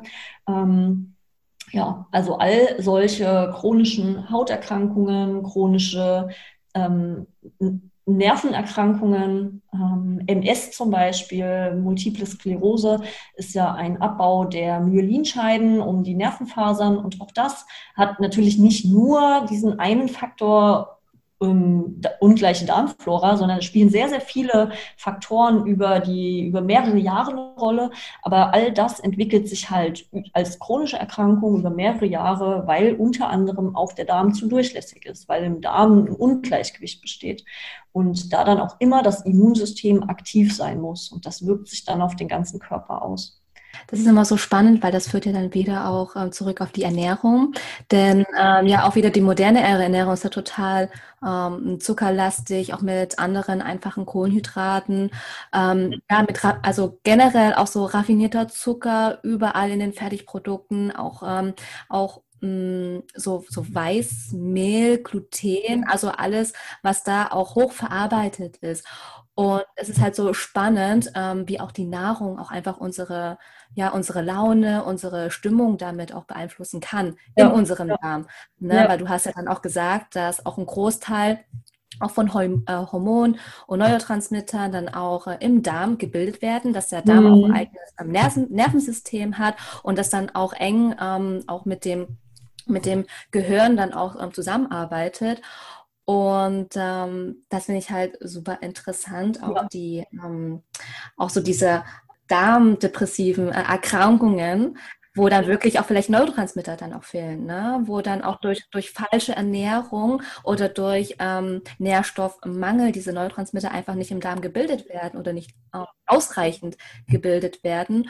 Und ähm, das ist dann halt auch, also finde ich auch so ein, so ein spannendes Thema, was man da auch alles mit der Ernährung auch ähm, beeinflussen kann, dass man auch darauf achten kann, was man zu sich nimmt, um dann so die Hormone, Neurotransmitter dazu fördern und so man, und so man selber auch Einfluss auf mehr Lebensfreude und auch ähm, Lebensqualität auch hat und vielleicht dann auch diese nötige Motivation, nicht mehr so träge zu sein, sondern eher ja leistungsfähiger und auch konzentrierter und ja, das ist echt ähm, auch sehr äh, großes Gebiet, ähm, was da aber auch äh, viel zu wenig auch Beachtung geschenkt wird. Ja, ja, Richtig, richtig. Das ist ein, man hat damit wirklich so viel Macht eigentlich selbst in der Hand, über so eine Eigeninitiative seine eigene Gesundheit zu fördern. Ähm, ja, aber wie du schon sagst, also es ist halt auch kaum jemandem bekannt, ne, dass der Darm zum Beispiel Hormone bildet äh, oder Neurotransmitter, die sich auf das Gehirn auswirken. Ähm, und gerade jetzt in dieser Situation, wie wir sie ja nun mal aktuell mit Corona haben, wären eigentlich Empfehlungen, wie ich meine eigene Gesundheit fördern kann, das Wichtigste überhaupt eigentlich, ne? weil den Leuten klarzumachen, dass sie selber ihre Gesundheit beeinflussen können und dass, wenn sie das tun, dass sie auch besser geschützt sind vor jeglicher Art von Viren, ne? also unabhängig von Corona, auch jedes Jahr vor die Grippewelle. Ähm, ja, dass wenn ich mich da um meine Gesundheit kümmere, noch bevor ich überhaupt krank bin, ähm, sondern präventiv etwas tue, dass ich dann natürlich auch besser gewappnet bin gegen solche Viren oder Bakterien, dass mein Körper dagegen dann viel besser ankommen kann. Das, das wäre tatsächlich sehr, sehr wichtig. Ja, das ist auch nochmal ein guter Punkt, weil gerade jetzt in den Zeiten von äh, Corona sind wir auch alle darauf bedacht, uns vor ja, eine Ansteckung mit Viren oder anderen Krankheiten dann zu schützen, indem dann wir auch diese ähm, äußeren Maßnahmen dann ähm, auch haben, ne? mit Abstands, ähm, Abstand halten, mit Mundschutz, ähm, wenig, kaum Kontakt zu anderen Menschen. Und da wird halt eben auch ganz viel gemacht. Es gibt ja dann auch so eine Corona-Warn-App, wo du wirklich siehst, ähm, wer ähm, infiziert ist, wer nicht, wer gesund ist, wer schon genesen ist. Und das ist halt alles schön auch diesen Fortschritt auch mitzunehmen, den wir haben. Aber was ist jetzt eigentlich äh, mit unser Immunsystem, mit unser Abwehrsystem? Denn als Risikofaktoren, äh, Risikofaktoren sind dann auch äh, Menschen mit einem geschwächten Immunsystem, dass man da wirklich dann auch sagt, hier, hey, ähm, die gehören zu Risikofaktor, aber können die mit dem geschwächten Immunsystem denn nicht irgendwie selber etwas dafür tun, um sich dann besser zu stärken. Und da sind wir wieder aber auch bei dem Thema ähm, Darmgesundheit, dass man da wirklich mal wieder diesen ähm, Augenmerk auf äh, das Thema Gesundheit und vor allem ähm, die Eigenverantwortung wieder zu übernehmen für die eigene Gesundheit, dass man das doch eher den Leuten näher bringen sollte, als nur zu sagen, Abstand halten, sich von Risikogruppen fernzuhalten und das war's. Ja, richtig, absolut, da gehe ich total mit. Es ist halt schon, ich meine, diese ganzen Maßnahmen ne, ähm, hin oder her, das kann man hinterfragen. Ähm, dass die so wirklich schützen vor dem Virus, das sehe ich ein bisschen ähm, skeptisch. Aber ich denke auch, die erste, die erste und wichtigste Maßnahme ist halt tatsächlich, die, das, das Immunsystem so zu unterstützen, dass es halt von sich aus damit klarkommt, wenn ich mal einem Virus oder ähm, irgendwelchen Krankheitserregern ausgesetzt bin. Das haben wir in unserer gesamten Evolution immer schon gemacht. Es ging ja gar nicht anders. Das heißt, unser Körper ist, ist natürlich total gut darin, mit Krankheitserregern umzugehen. Ähm, wenn, wenn du überlegst, mittlerweile haben wir so gute hygienische Standards. Ähm, früher, wenn gejagt wurde oder irgendwelches ähm, Essen gesammelt wurde, dann hatte äh, ich keinen Kühlschrank. Äh, da wurde, klar, über dem Feuer dann vielleicht das Fleisch gebraten ähm, und, und irgendwie verdaubarer gemacht, aber das wurde halt direkt verzehrt. Und auch Wasserstellen konnten nicht richtig gesäubert werden. Also da ähm, hatten wir durchaus eine sehr, sehr viel höhere ähm, ja, Kontaktfläche eigentlich mit, mit allen möglichen Krankheitserregern. Und darauf ist unser Immunsystem halt auch einfach ähm, geprägt und spezialisiert. Es ist wirklich so unglaublich effektiv, aber halt auch nur, wenn wir ihm die richtigen Grundlagen dafür liefern. Und das ist nun mal die Ernährung, das sind nun mal Nährstoffe. Und ich kann mein Immunsystem auch unterstützen, indem ich zum Beispiel in die Natur gehe. Bäume sondern bestimmte Duftstoffe ab, die dazu führen, wirklich nachweislich. Es ist super spannend, da gibt es mittlerweile auch so viele Studien dazu, ähm, dass die natürlichen Killerzellen, das ist eine bestimmte Immunzellenart, ähm, zunehmen. Das heißt, die Immunzellen steigen, nur weil ich mich im Wald bewege. Und ähm, es gibt noch mehr Maßnahmen, die wir, die wir umsetzen können, damit unser Immunsystem effektiver reagiert. Und all das hat irgendwas damit zu tun, dass wir entweder in die Natur gehen, dass wir unsere Ernährung naturgemäß gestalten oder dass wir uns ähm, unserer Natur gemäß bewegen. Also auch das bleibt mal alle zu Hause, ihr seid isoliert voneinander, am besten halt nicht bewegen und ja, Dosenravioli essen, ähm, sind halt jetzt keine guten Maßnahmen, um mit einem Virus adäquat umgehen zu können. Ne? Weil wenn man das jetzt auch mal aus der ähm, sozialen Ebene sieht oder aus der psychologischen, ist es halt auch so, dass wenn wir alleine zu Hause hocken und isoliert sind von anderen Menschen und keinen Sozialkontakt haben und dann vielleicht auch noch so Ängste geschürt werden über die Medien, dass jetzt der Killer-Virus unterwegs ist, ähm, dass solche Maßnahmen das Immunsystem weiter schwächen. So, wir brauchen Sozialkontakt, damit wir ein, ein, ja, einmal eine gute und ausgeglichene Stimmung haben. Also es hat tatsächlich Sozialkontakt, hat eine Auswirkung auch auf unsere Hormone, vor allem auf, auf Serotonin zum Beispiel, was halt so ein bisschen beruhigend wirkt und angstlösend ist und glücklich macht. Und ähm, aber auch auf unser Immunsystem. Und ja, da gibt's so einige Punkte, die man selber tun, die man selber tun kann und sollte, ähm, um seine eigene Gesundheit zu fördern. Ne? Und wie gesagt, auch vor allem, bevor überhaupt irgendeine Krankheit gerade unterwegs ist. Weil wenn ich dann mal krank bin, da kann ich dann natürlich auch da wieder die Heilung unterstützen, ne, durch eben wieder da auch bestimmte Lebensmittel, ähm, bestimmte Pflanzen vor allem, ne, also so Phytonährstoffe und, und Phytotherapeutika. Ähm, in der Naturheilkunde gibt es ja wirklich sehr, sehr viele schöne, wirksame Pflanzen. Ähm, dann kann ich das zwar unterstützen, aber eigentlich sollte ich ja meinen Körper schon stärken, bevor ich überhaupt krank werde, damit ich eben nicht krank werde.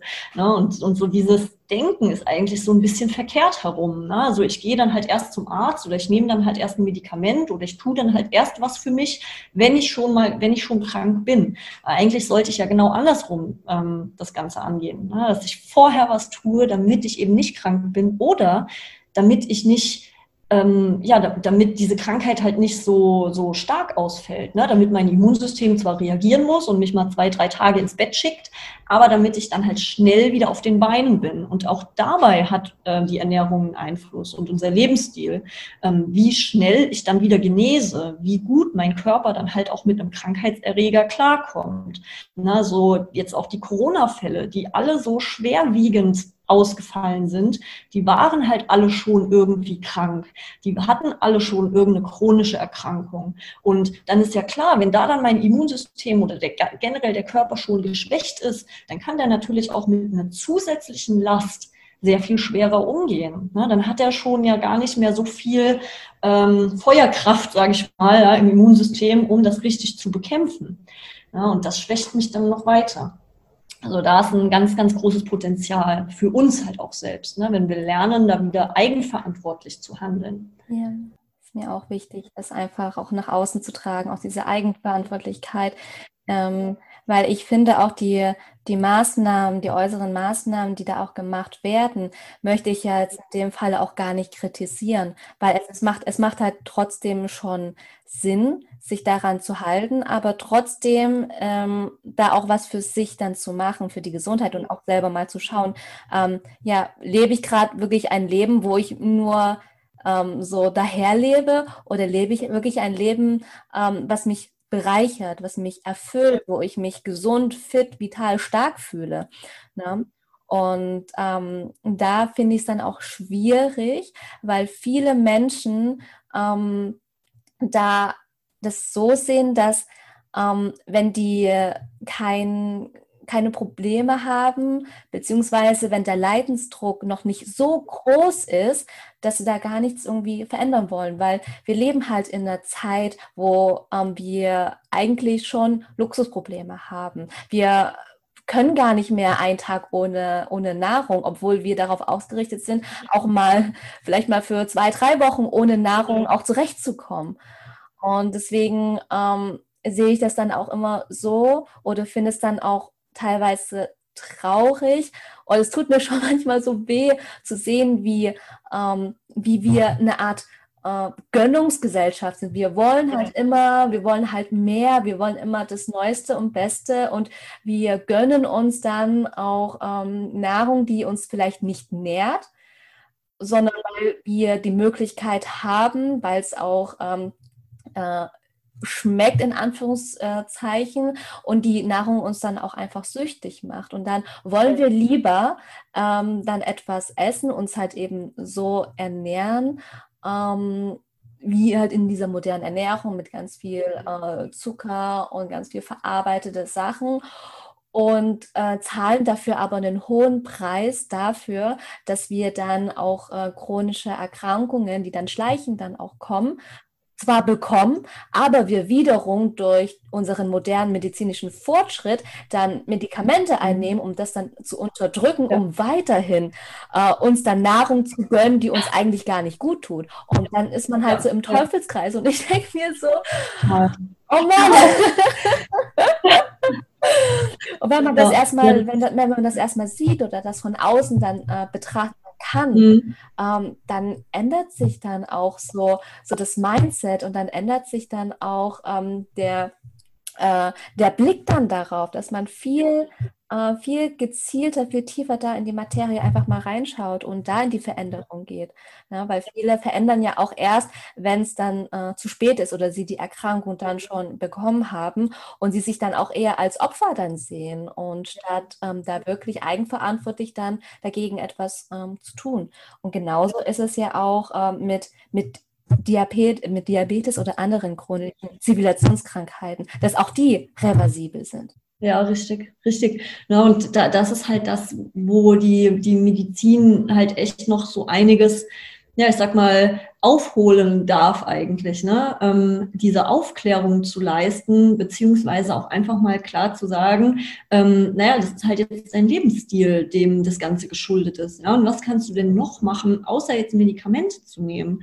Ne? Weil ich meine, klar, in manchen Situationen ähm, ist das schon sinnvoll erstmal, um jetzt nicht ähm, total irgendwie abzukratzen oder in der Ecke zu liegen und gar nichts mehr zu machen. Also damit ich überhaupt erstmal wieder in eine Veränderung kommen kann, kann es schon hilfreich sein, erstmal bestimmte Symptome zu unterdrücken. Ne? Also wenn ich total die Schmerzen habe und mich irgendwie überhaupt nicht mehr richtig bewegen kann, ähm, dann können mir natürlich auch Schmerzmittel erstmal helfen, damit ich überhaupt in irgendwie wieder eine Aktivität komme. Aber das ist natürlich nur eine kurzfristige Lösung. Ich kann ja nicht wirklich davon ähm, also ausgehen, dass ich ein Problem dann über 20 Jahre einfach mit einem Medikament ruhig stelle und das dann funktioniert, ne? sodass das dann keine weiteren Folgen hat irgendwie. Und das ist so das, was, was so ein bisschen unter den Teppich gekehrt wird immer.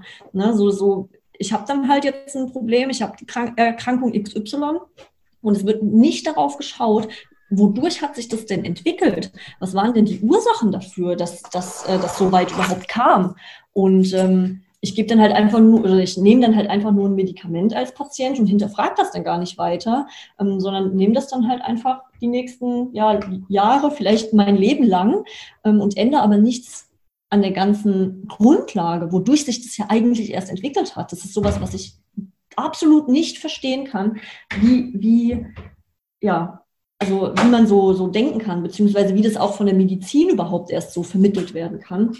Ähm, ja, und da gibt es aber zum Glück auch natürlich nicht nur Ärzte, die so auf dem alten Wissen beharren, sondern auch zum Glück sehr, sehr viele, die sich da ähm, ja so ein bisschen mit ganzheitlicherem Blick ähm, bewegen.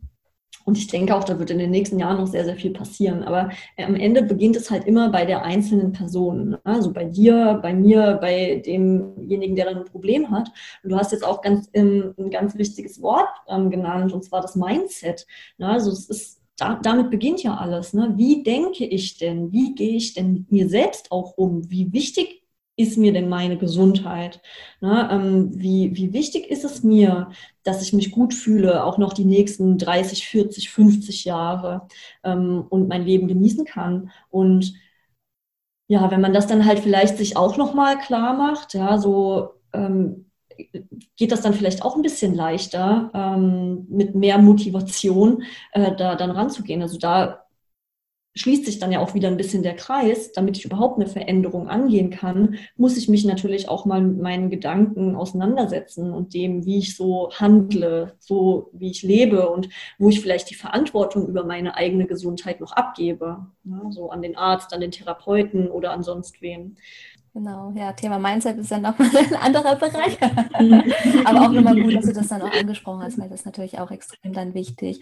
Und ja, und wir selbst können dann auch unser ähm, Immunsystem durch unseren Lebensstil auch stärken und natürlich dann auch ja. schwächen. Und lass uns jetzt mal äh, in den nächsten Minuten einfach mal nochmal zusammentragen, ähm, was genau äh, wir tun können, um unser Immunsystem zu stärken. Wenn wir sagen Ernährung, ähm, nicht nur ja, naturbelassene Lebensmittel, sondern vielleicht auch dann speziell, welche, welche Nährstoffe sind das denn zum Beispiel? Ähm, was, welche oder welche Lebensmittel sind das, die dann uns gut tun, die dann auch förderlich für unser Immunsystem sind, ähm, für unseren Körper, für unsere Darmgesundheit? Also da, wir haben ja gesagt, das Immunsystem sitzt zu großen Teilen im Darm. Das bedeutet, wenn wir ja, unsere Darmgesundheit fokussieren, dann haben wir auch schon gleich einen Benefit für unser Immunsystem. Und unser Darm braucht vor allem Faserstoffe aus ähm, Pflanzen.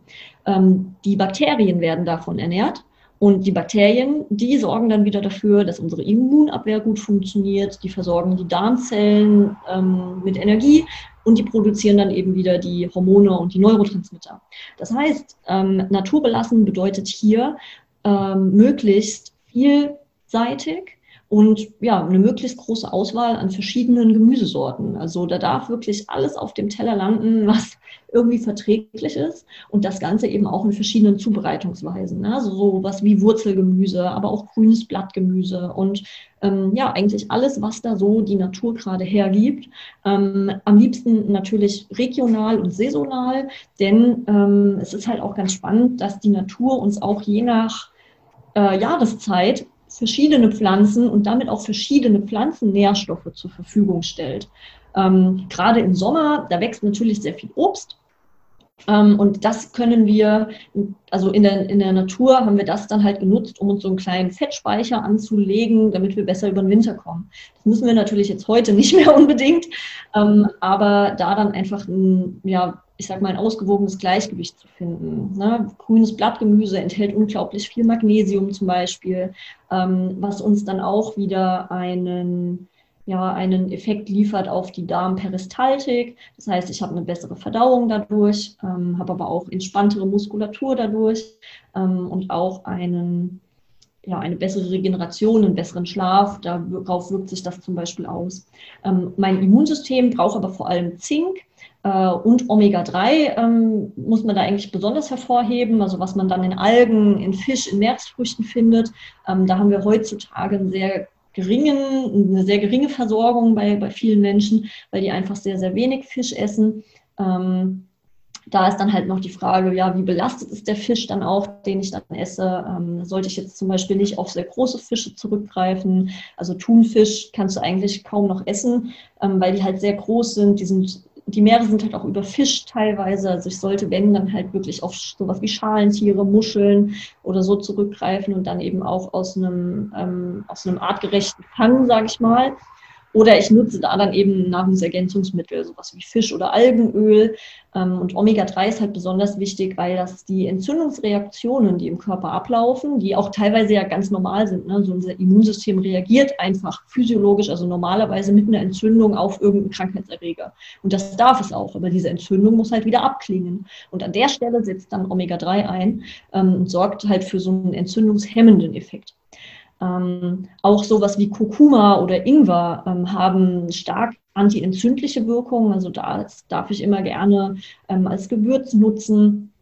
Ähm, ja, auch Chili oder sowas. Also ich sag mal so diese ganze orientalische Küche, ähm, was so aus dem Osten kommt, diese ganzen Gewürze, ähm, die sehr, sehr gerne immer viel einbauen. Und wie gesagt, halt die Pflanzenfasern, die sind unglaublich wichtig. Das Immunsystem braucht auch Eiweiß. Also das kriege ich dann wieder am besten eben aus tierischen Lebensmitteln, ähm, ja, Fleisch, Fisch, Huhn, ähm, vor allem in Reihen. Also wenn ich ein Tier esse, dann sollte ich halt wirklich darauf achten, dass auch das dann wieder artgerecht ähm, funktioniert. Ähm, und dann eben auch das, auf das komplette Tier zurückgreifen und eben nicht nur irgendein Filet zu essen.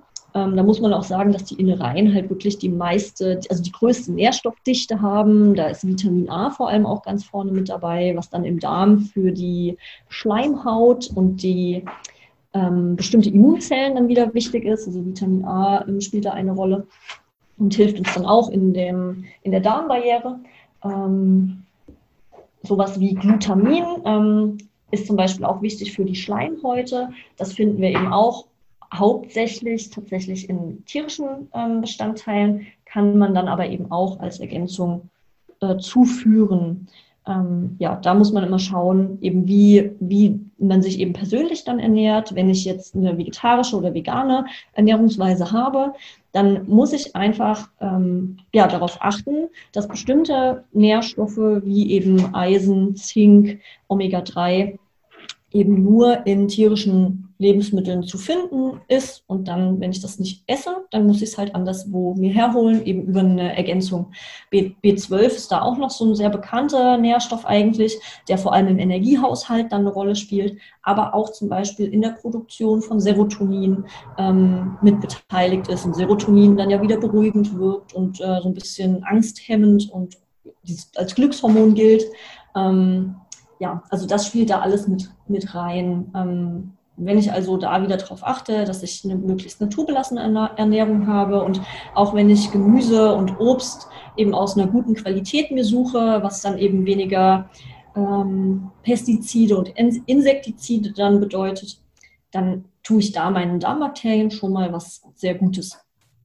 Genau. Ja, sehr schön, weil es auch sehr, sehr, sehr umfangreich. Und ich fand es auch nochmal schön, dass du auch noch die vegane, vegetarische Ernährungsform dann auch noch mit angesprochen hast. Und ich finde es dann auch einfach wichtig, dann wirklich zu schauen und individuell eben zu sehen, ähm, was ist einem wichtig na, wenn man zum Beispiel sagt, man macht aus ethisch-moralischen Gründen, möchte man zum Beispiel jetzt kein, äh, kein Tier essen, dass es dann natürlich auch verständlich ist und da natürlich auch Alternativen aufzuweisen, wie bekomme ich dann auch die Nährstoffe oder auch die Vitamine, indem man dann sagt, okay, man geht den Kompromiss ein und ähm, nimmt das dann als Nahrungsergänzungsmittel dann zu sich, weil genauso wie ähm, bei Vitamin A, und es ist dann auch so, in Leber oder Lebertran zum Beispiel auch ganz, ganz, ganz viel, ähm, was halt eben nur aus tierischen Quellen dann eben kommt und wo das halt eben auch ähm, hoch dosiert ist und wo dann auch viel Vitamin A zum Beispiel vorhanden ist, aber jetzt äh, äh, in pflanzlichen Quellen halt wirklich nur dieses Provitamin dann ähm, vorhanden ist, also eine Vorstufe von dem Vitamin A und man halt eben auch schauen muss, okay, ähm, kann der Körper dieses Provitamin dann auch wirklich in Vitamin A dann umwandeln, um da einfach mal zu schauen. Mhm. Und das ist dann wieder super spannend, weil da dann auch wieder die Leber eine Rolle spielt. So, also das könnten wir jetzt noch, noch ich glaube, unendlich ähm, weiterführen. Ähm, die Leber, die, die Lebergesundheit ähm, ist halt dann auch wieder abhängig von der Darmgesundheit. Ne, wenn der Darm schon, schon eine offene Barriere hat, sage ich mal, dann ist die Leber eigentlich immer die nächste, die darunter leidet, weil die Leber unser unter anderem, ne, nicht nur, aber unter anderem unser Entgiftungsorgan ist. Und wenn der Darm durchlässig ist und mehr Gifte in den Körper kommen, muss die Leber mehr arbeiten. Und dann hat die weniger Kapazität dafür zur Verfügung, ähm, so solche Hormone um oder, oder ähm, Nährstoffe umzubauen, denn das macht auch die Leber.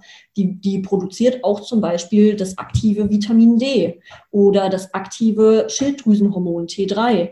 Und beide haben auch wieder einen Einfluss auf unser Immunsystem. Also Vitamin D zum Beispiel wirkt, wirkt regulierend, das sieht man auch zum Beispiel jetzt in dieser Corona-Geschichte ähm, bei vielen, die so einen schwerwiegenden Verlauf haben, die haben Vitamin D-Mangel gehabt. Natürlich ist das nicht der einzige Risikofaktor dafür oder als einziges dann Schuld daran, ähm, dass, das, dass jemand dann an Corona sich infiziert hat, aber für einen stärkeren Verlauf ist das halt beteiligt.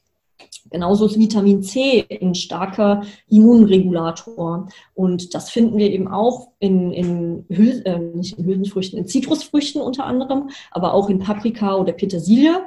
Ähm, häufig sind aber so Gemüsesorten heutzutage auch nährstoffärmer als noch vor 50 Jahren. Das liegt dann auch an ausgelaugten Böden, an der Düngung. Ähm, auch teilweise da wieder an meinem Darm. Wenn, nur wenn mein Darm gesund ist, kann der richtig Nährstoffe aufnehmen. Wenn ich ein Ungleichgewicht habe in der Darmflora und vielleicht eine Entzündung, dann nimmt er weniger Nährstoffe auf. Das heißt, auch da habe ich wieder sehr viele Faktoren, die überhaupt darüber entscheiden, welche Nährstoffe ich jetzt oder wie viel an den relevanten Nährstoffen ich in meinem Körper überhaupt aufnehme. Und wenn ich dann schon vorbelastet bin, dann kann ich davon ausgehen, okay, der Nährstoff äh, Haushalt ist eh schon etwas geringer, dann komme ich eigentlich schon gar nicht mehr um Nahrungsergänzungsmittel drumherum. Na, ähm, das dann, ist dann auch egal, ob ich mich jetzt vegan oder vegetarisch oder ähm, ja, ich sag mal gemischt ähm, ernähre. Da muss eigentlich dann jeder drauf zurückgreifen. Und in bestimmten Situationen ist es auch unglaublich sinnvoll, um meinen Körper da dann zu unterstützen. Da ist es dann halt nur wieder, ja, ich sag mal, interessant oder wichtig, worauf greife ich zurück, welche Präparate nehme ich da und auch wie viel von was. Ähm, da kann ich natürlich auch vorher erstmal einen Status checken überhaupt. Ne? Wie viel also wie viel ist gerade noch im Körper überhaupt vorhanden und was muss ich dann auffüllen, damit es was bringt. Und da auch wieder schön einfach zu wissen, dass man sich da auch Unterstützung holen kann, dass man das nicht irgendwie alleine machen muss und durch diesen ganzen ja, Gesundheitsdschungel sich dann selber durchschlagen muss, weil der ist halt auch extrem komplex. Ja. ja, absolut. Da kann man sich wirklich drin verlieren, so ein bisschen. Also gerade wenn man sich da jetzt von, von neu auf irgendwie reinarbeiten will, ähm, da bist du ja, also ich denke, wir beide wissen sehr, sehr gut, wie viel Zeit es in Anspruch ähm, ja, zu recherchieren und da dann erstmal überhaupt eine sinnvolle Lösung zu finden. Und da ist es natürlich, kann man sich natürlich sehr viel Zeit ersparen, indem man sich da dann ja einfach Unterstützung sucht. Ja. Und es ist auch nochmal, ähm, sich des, äh, dessen bewusst zu werden, dass äh, die Darmflora oder auch die Zusammensetzung äh, der Bakterien im Darm auch einen enormen Einfluss hat, ähm, wie Nährstoffe oder ob Nährstoffe überhaupt auch aufgenommen werden oder nicht.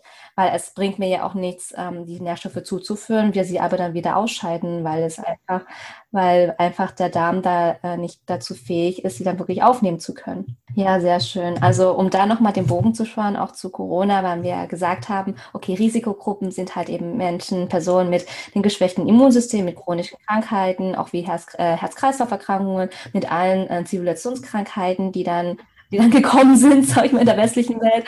Ähm, auch Personen äh, mit, mit Übergewicht, Bluthochdruck, alles drum und dran. Das liegt ja letztendlich auch an unserem modernen Lebensstil.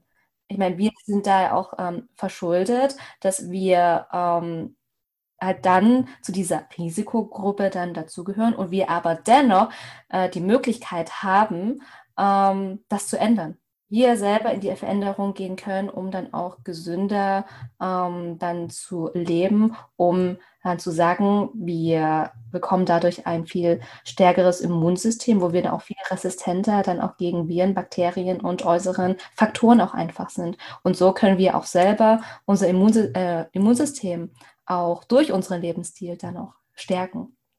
Genau.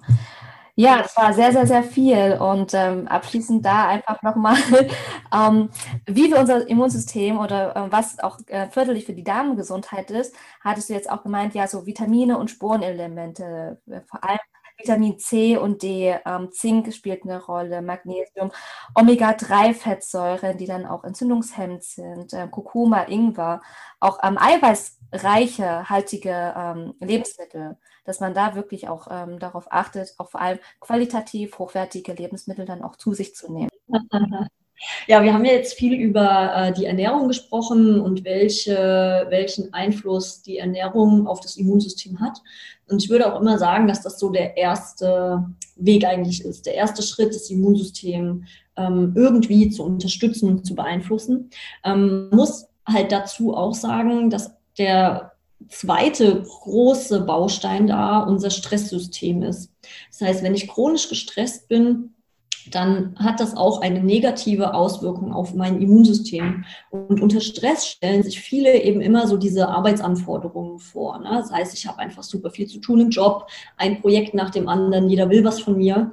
Ähm, es gehört aber halt auch natürlich dazu, wie meine Gedanken aussehen. Ne? Ich kann allein über meine Gedanken wenn ich immer mir Sorgen mache, wenn ich grüble, wenn ich immer Angst habe, also was heißt immer Angst, aber jetzt gerade in der Situation ist es ja eigentlich sehr äh, realistisch. Ne? Man bekommt halt durch die Medien jeden Tag eigentlich wieder irgendwelche schlechten Nachrichten, ähm, jetzt auch unabhängig von Corona. Ne? Die, die Medien verbreiten halt hauptsächlich schlechte Schlagzeilen.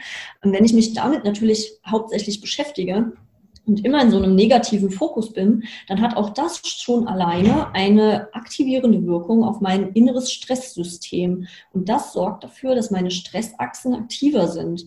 Die aktivieren auch mein Immunsystem. Und ich möchte eigentlich nicht, dass mein Immunsystem die ganze Zeit aktiv ist, ne? sondern das soll wenn so normal im Alltag, wenn ich mich im normalen Alltag bewege, darf das zwar so ein bisschen, ich sag mal, Wache halten. Ja, es gibt bestimmte Immunzellen, die patrouillieren eigentlich die ganze Zeit und gucken, ob alles in Ordnung ist und ob sie irgendwelche Fremdkörper finden. Aber die eigentlich entzündlichen Bestandteile oder die dann halt reagieren auf so ähm, Erreger, die sollen eher sich im Ruhezustand befinden. Und wenn ich aber die ganze Zeit in so einem inneren Stress bin, dann werden diese pro-entzündlichen Immunzellen halt auch aktiviert die ganze Zeit. Das kann tatsächlich dazu führen, dass allein über solchen inneren Stress, also ich muss dadurch, also ich muss dafür nicht mal jetzt im Job oder so die ganze Zeit total unter Strom stehen, ähm, sondern es kann halt auch einfach meine eigene Gedanken- und Innenwelt sein. Ähm, die kann dazu führen, dass mein Immunsystem die ganze Zeit aktiv ist. Und auch das verbraucht natürlich Ressourcen, wodurch das Immunsystem dann auf einen wirklichen Krankheitserreger auch wieder schlechter reagiert. Also Stressachsen, wie gesagt, die haben auch einen Effekt auf die Darmflora, ähm, auf die Darmbarriere. Also Stress ist eigentlich der erste Weg zu einer chronischen Erkrankung. Also wenn der Stress chronisch ist, wenn der dauernd irgendwie anwesend ist. Ähm, ja, der triggert eigentlich die ganze Zeit so ein bisschen. Und das sollten wir halt definitiv berücksichtigen, weil das immer, immer stärker wird äh, heutzutage dass wir uns Sorgen machen, dass wir halt auch immer ja, höher, schneller, weiter. Wir machen uns selber unglaublich viel Druck, ähm, bekommen dann halt auch noch den Druck von außen, von der Arbeit, die Familie.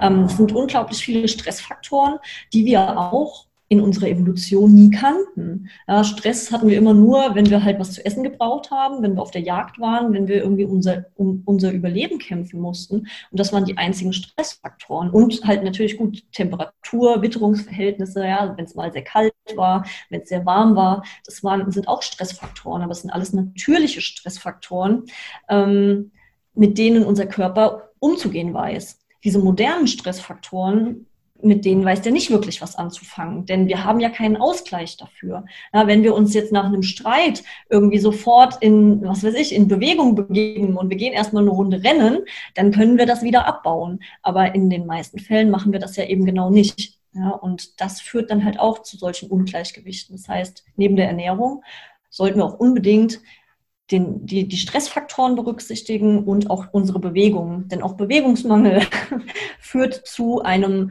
ähm, ja, geschwächten Immunsystem beziehungsweise einem Immunsystem im Ungleichgewicht und zu vermehrten Entzündungsprozessen. Das heißt, auch da sollte ich dafür sorgen, dass ich über den Tag mich regelmäßig bewege, also nicht nur im Sinne von Sport, sondern halt wirklich spazieren gehe, nicht zu lange an einer Stelle sitze, beziehungsweise am Stück nicht zu lange sitze, dass ich dafür sorge, dass mein Körper durchblut, durchblutet wird richtig, dass die Lymphe fließen kann. Die Lymphe ist ein Teil des Immunsystems.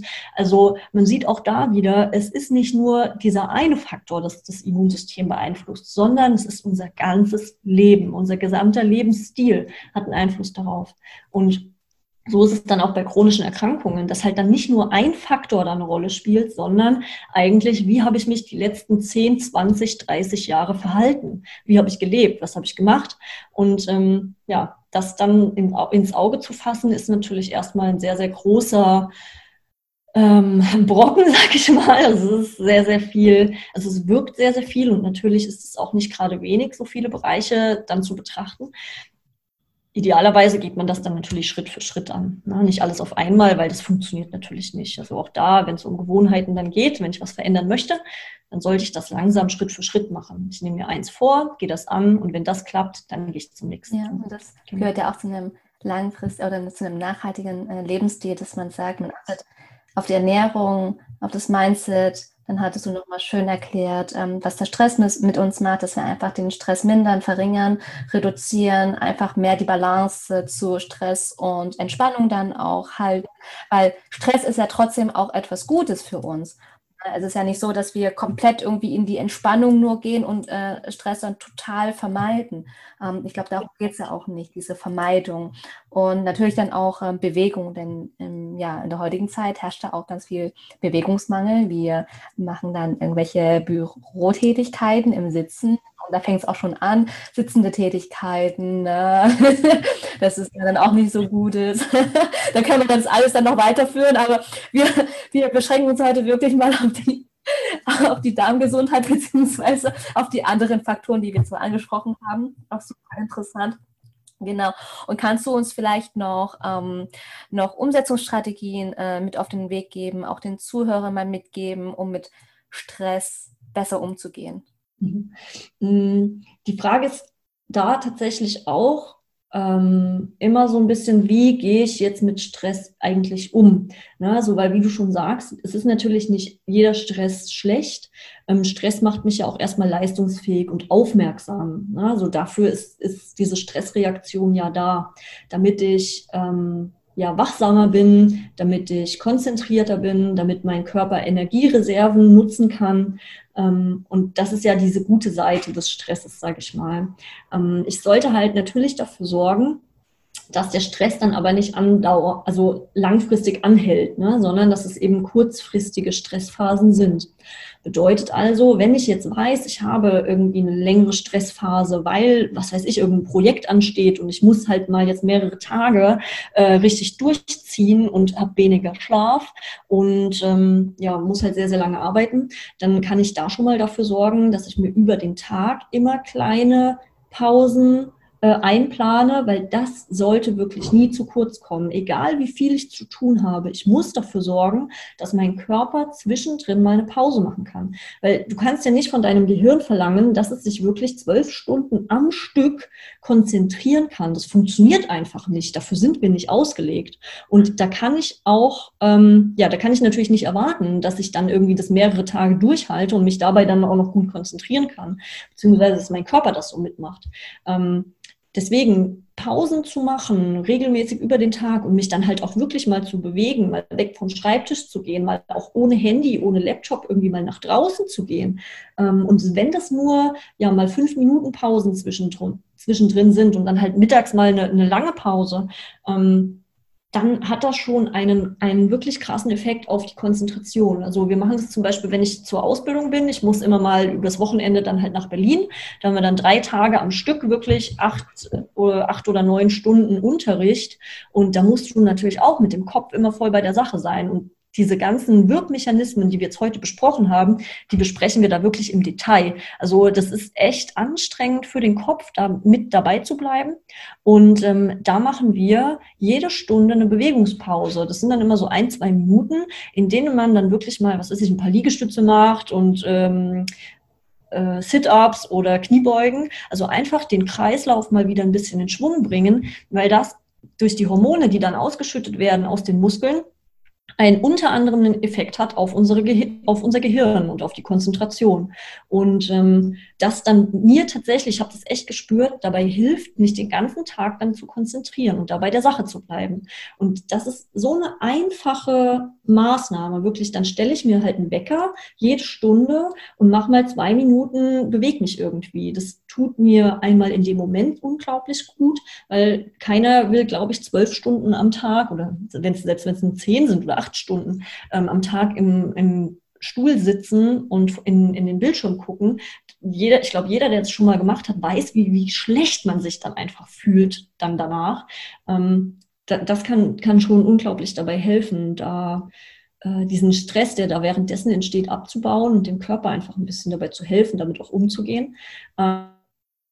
Äh, natürlich auch mir größere Pausenphasen dann auch zu gönnen oder einzuplanen, wirklich fest einzuplanen in die Woche, ähm, wie einen festen Termin, in dem ich dann halt was für die Entspannung tue. Das kann was Aktives sein, sowas wie Spazieren gehen oder Yoga, ähm, kann aber auch in die Sauna gehen sein oder Meditation. Also da muss ich auch so ein bisschen das rausfinden, was mir selbst gut tut und was meine Energiereserven halt wieder auffüllen kann. Es sollte halt jetzt nur nicht der Extremsport sein, der dann auch wieder für eine Stresshormonausschüttung sorgt, ne? sondern es sollte dann wirklich halt eher was Ruhigeres sein. Und diese, wenn ich die, diese zwei Punkte beachte, dass ich kleine sowie große Pausen mir einplane, dann habe ich darüber schon einen großen ähm, Effekt auf dieses Stresssystem. Dann kann man das noch weiter spinnen, also auch ungesunde Ernährung stresst den Körper, ne? also auch über die Ernährung kann ich die Stresssysteme beeinflussen und beruhigen. Ähm, ja, das wären so die wichtigsten Maßnahmen. Ja, auch wieder sehr, sehr, sehr viel und umfangreich natürlich, obwohl wir das jetzt alles mhm. nur so ein bisschen an der Oberfläche angekratzt haben. Aber das ist dann auch nochmal gut für das ähm, Verständnis, einfach es mal im Großen und Ganzen zu sehen, wie was miteinander agiert, in welch, also welche Wechselwirkungen das alles so hat und wie das auch alles miteinander verbunden ist. Und vielleicht abschließend dazu ähm, eine, eine kurze Anleitung, was jetzt oder was förderlich ist für eine gute Darmgesundheit, dass wir das jetzt am Ende nochmal alles so zusammentragen. Als erstes steht da die Ernährung. Das heißt, ich sollte über den Tag nicht zu viel essen, also nicht ständig, sondern feste Mahlzeiten haben. Zwei bis drei Mahlzeiten über den Tag sind ideal, damit mein Verdauungstrakt sich in diesen Pausenphasen dann natürlich auch wieder erholen kann und genug Zeit hat, um zu verdauen. Ähm, die Auswahl der Lebensmittel spielt eine Riesenrolle. Das ist eigentlich das Wichtigste überhaupt. Das heißt, ich sollte darauf achten, dass die Lebensmittel wirklich Lebensmittel sind, also sowas wie Obst, Gemüse, ähm, Hülsenfrüchte, die sollten gut zubereitet sein. Das heißt, die sollte ich etwas länger einlegen, also so mal über ein, zwei Tage und dann auch lange köcheln, damit da so Pflanzenabwehrstoffe abgebaut werden, die sonst potenziell auch meinen Darm schädigen können ähm, Fleisch, Fisch, Meeresfrüchte, das eben auch aus einer guten, guten Haltung, eine gute Qualität. Und ähm, ja, ich sag mal, sowas wie Getreide und Milchprodukte, die sollte ich, vor allem wenn ich jetzt dazu neige, einen Blähbauch zu haben und mich sehr schlapp zu fühlen, Hautunreinheiten habe, also all solche kleinen Symptome schon habe, dann sollte ich die mal für mindestens vier Wochen streichen. Auch Hülsenfrüchte und Alkohol vor allem sollten dann erstmal raus aus der Ernährung, damit mein Darm sich beruhigen kann, damit ich dann eben rausfinden kann, okay, worauf re reagiere ich anders? Wie gesagt, bei, bei Getreide, vor allem bei Weizen, ähm, gibt es eigentlich keinen Zweifel, dass das auf jeden Körper wirkt in einem negativen Sinne. Aber es ist halt ein Unterschied, wie stark. Ne? Der eine reagiert extrem heftig auf kleine Mengen und der andere eben nur so unscheinbar mit halt sowas zum Beispiel wie ein bisschen Konzentrationsschwierigkeiten oder einem Blähbauch. Ähm, das heißt, die Auswahl der Lebensmittel sollte naturbelassen sein. Ähm, wenn ich etwas Verpacktes irgendwie kaufe, im Sinne von, es wurde irgendwie verarbeitet, dann sollte ich die Inhaltsstoffe, die da draufstehen, mir immer anschauen und ich sollte immer verstehen und ja, verstehen, was das ist, was da drin ist. Ähm, und es sollte natürlich auch da dann jetzt möglichst ohne zugesetzten Zucker, ohne irgendwelche Speiseöle wie Rapsöl, Sonnenblumenöl oder Palmöl sein ähm, und halt möglichst auch jetzt nicht irgendwelche chemischen Konservierungsstoffe enthalten. Ähm, das zur Lebensmittelauswahl. Ich sollte darauf achten, dass ich zu, wenn ich sehr viel Stressphasen habe, äh, dass ich auch einen Ausgleich finde dazu, weil auch Stress sich negativ auf die Darmflora auswirkt. Ähm, und mich auch in der Natur aufhalte, dass ich mich regelmäßig bewege. Und Bewegung heißt hier nicht Sport. Sport ist immer zusätzlich. Ja? So ein, zweimal oder gerne auch zwei, dreimal die Woche intensiv mal trainieren ist super wichtig. Aber viel wichtiger ist die Bewegung im Alltag. Ja? Dass ich spazieren gehe, dass ich mit dem Fahrrad fahre oder ja, halt auch mal Wege zu Fuß gehe. Nicht zu lange am Stück sitzen und ähm, gut zu schlafen. Ja, über Schlaf haben wir noch gar nicht gesprochen, aber das Fass will ich jetzt nicht noch, noch extra aufmachen, sondern nur hier nochmal erwähnen. Ähm, das gehört auch dazu. Ähm, ja, und auch mich darin übe, in, in Achtsamkeit, in Selbstreflexion, einfach auch mal in mich hineinzuspüren, wie es mir denn überhaupt geht. Na, also das ein, etwas zu schulen, ähm, diesen Blick für sich selbst und sich einfach darüber bewusst zu sein, ähm, dass ich selber die Verantwortung darüber habe, wie ich mich fühle, ja, wie es mir geht und wie gesund ich bin. Und wenn ich dann halt merke, dass ich da nicht, nicht alleine weiterkomme, dann auch mir äh, da Unterstützung suche, weil das ist ja, ähm, ist ja total verständlich. Nicht jeder kann da ein Experte sein und sich in alles erstmal reinarbeiten, ähm, sondern es ist ja total legitim zu sagen, okay, ich gehe gerne auf eine Abkürzung und suche mir jemanden, der da halt schon ähm, Erfahrung hat und der mir sagen kann, worauf ich jetzt in meinem speziellen Fall besonders achten muss. Weil da ist ja auch jeder äh, an, äh, total individuell an einer ganz anderen Stelle. Nicht für jeden funktioniert alles gleich gut. Ähm, ich darf dann auch ruhig mal schauen, wie ist denn jetzt mein persönlicher, wie ist meine persönliche Ausgangslage? Gibt es vielleicht schon Vorerkrankungen?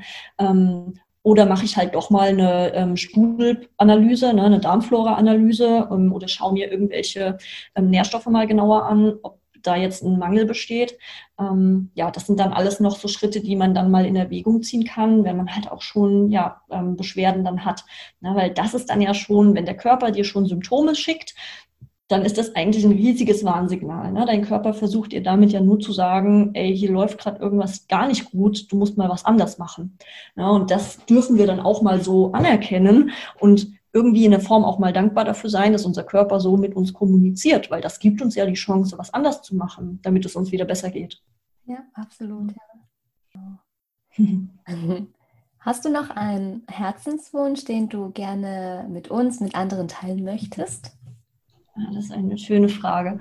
Ja, ich würde mir tatsächlich wünschen, dass wir damit einfach ja, offener äh, noch umgehen, dass wir mehr darüber sprechen, ne, wie es uns geht, wie wir uns fühlen und uns darüber austauschen, was wir dann in solchen Situationen machen können, als dann eben einfach nur für uns alleine versuchen, damit klarzukommen und dann halt Medikamente zu nehmen, wenn es gar nicht mehr geht. Ne, also wirklich diese ähm, Wertschätzung unseres Körpers und die Leistungen, die er wirklich vollbringt, ähm, ja, das eben anzuerkennen, das wirklich wertzuschätzen und dann halt nicht ihn voll zu stopfen mit ja, irgendwelchen chemischen ähm, ja, Nahrungsmitteln, Lebensmitteln, ähm, die uns gar nicht gut tun eigentlich, sondern dass wir halt wirklich wieder erkennen, wie wichtig es eigentlich ist, dass wir etwas für uns tun ähm, und uns da halt auch gerne selbst immer wieder mal dran erinnern. Ne, das ist eigentlich so mein Wunsch, dass wir mehr dafür tun, dass es uns gut geht und ähm, weniger dass wir, also ja, dass wir halt nicht immer so lange warten, bis es dann gar nicht mehr geht, ne? Und dann auf Medikamente zurückgreifen, sondern einfach ja, der Natur da wieder mehr Raum geben, weil wir sind ja ein Teil davon. Genau. Ja, und vor allem dann auch einfach dankbar für unseren Körper zu sein, einfach dankbar, dass ähm, er dann auch wirklich gesund, leistungsfähig und vor allem auch ähm, strapazierfähig ist und, und uns dann auch durch das ähm, Leben trägt und dass es eigentlich ähm, gar nicht selbstverständlich ist, aber wir irgendwann mal angefangen haben, ja, das dann als selbstverständlich auch anzusehen und dass wir auch den Körper gar nicht mehr richtig wahrnehmen können und auch nicht mehr darauf achten und wir behandeln ihn ja ich sag mal in Anführungszeichen, auch schlecht, indem wir ihm auch keine Aufmerksamkeit mehr schenken. Und dabei trägt er uns auch durch das ganze Leben. Und wir strapazieren ihn aber trotzdem tagtäglich, jahrelang. Und er trägt uns trotzdem immer weiter, immer weiter.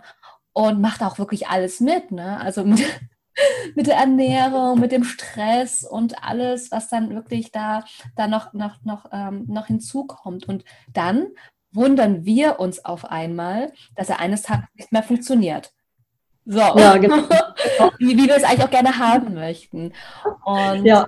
und dann kommen wir dazu, dass wir ähm, uns vielleicht dafür schämen oder darüber verärgert sind, mhm. ähm, dass der Körper auch seine Spuren dann hinterlässt. Ja, ja, ja, total schön nochmal zusammengefasst. Also sehe ich auch so. Ne? Also wir, wir sind halt dann auf der Suche nach irgendeiner Wunderpille und einer schnellen Möglichkeit, wie wir das wieder regeln können, ohne dass wir halt selber das Ganze in die Hand nehmen müssen oder ohne dass wir selber irgendeine Veränderung dann eingehen müssen. Ne? Und das ist halt aber eigentlich genau der Knackpunkt. Ne? Es gibt halt keine Wunderpille, damit ich jetzt ja. schnell gesund werde oder damit ich schnell abnehme. Das das funktioniert einfach nicht. Und jeder, der, der dir oder euch ne, das erzählen will, der lügt wirklich, der will einfach nur schnelles Geld machen oder ja, will sich die Arbeit nicht machen, da mal hinter die Fassade zu gucken. Das funktioniert nicht. Mhm. Also es muss eine Veränderung ähm, stattfinden und ähm, ja, einfach, wenn wir darüber ehrlicher kommunizieren und auch darüber natürlich, was es da dann für Probleme auf diesem Weg gibt, weil natürlich ist es nicht immer einfach. Ne? Ich treffe jetzt nicht einmal die Entscheidung und stelle mir vor, wie schön das dann ist, wenn ich es geschafft habe und dann ziehe ich das ohne Probleme durch. Ne? Dann wäre das Ganze ja nicht so schwer, wenn es so funktionieren würde. Ähm, sondern natürlich gibt es auch Probleme auf dem Weg. Und wenn wir darüber dann noch mehr kommunizieren und uns dabei helfen, da einfach das, da dran zu bleiben, ne, ich glaube, dann geht es sehr vielen Menschen sehr viel besser. Ja, mhm. absolut. Und was du auch noch schön gesagt hast, auch halt einfach diese, die, diese Wertschätzung. ja. ja. unseres Körpers gegenüber dann auch wieder zu, ja, zu haben. Mhm. Ja, vielen, vielen Dank für das wundervolle Gespräch. Und wo kann man dich denn finden? Ähm, ja, ich habe mich auch sehr gefreut über das Gespräch. Also danke nochmal für diese Einladung. ähm, ich habe eine Internetseite ähm, www.chantal-arment.de.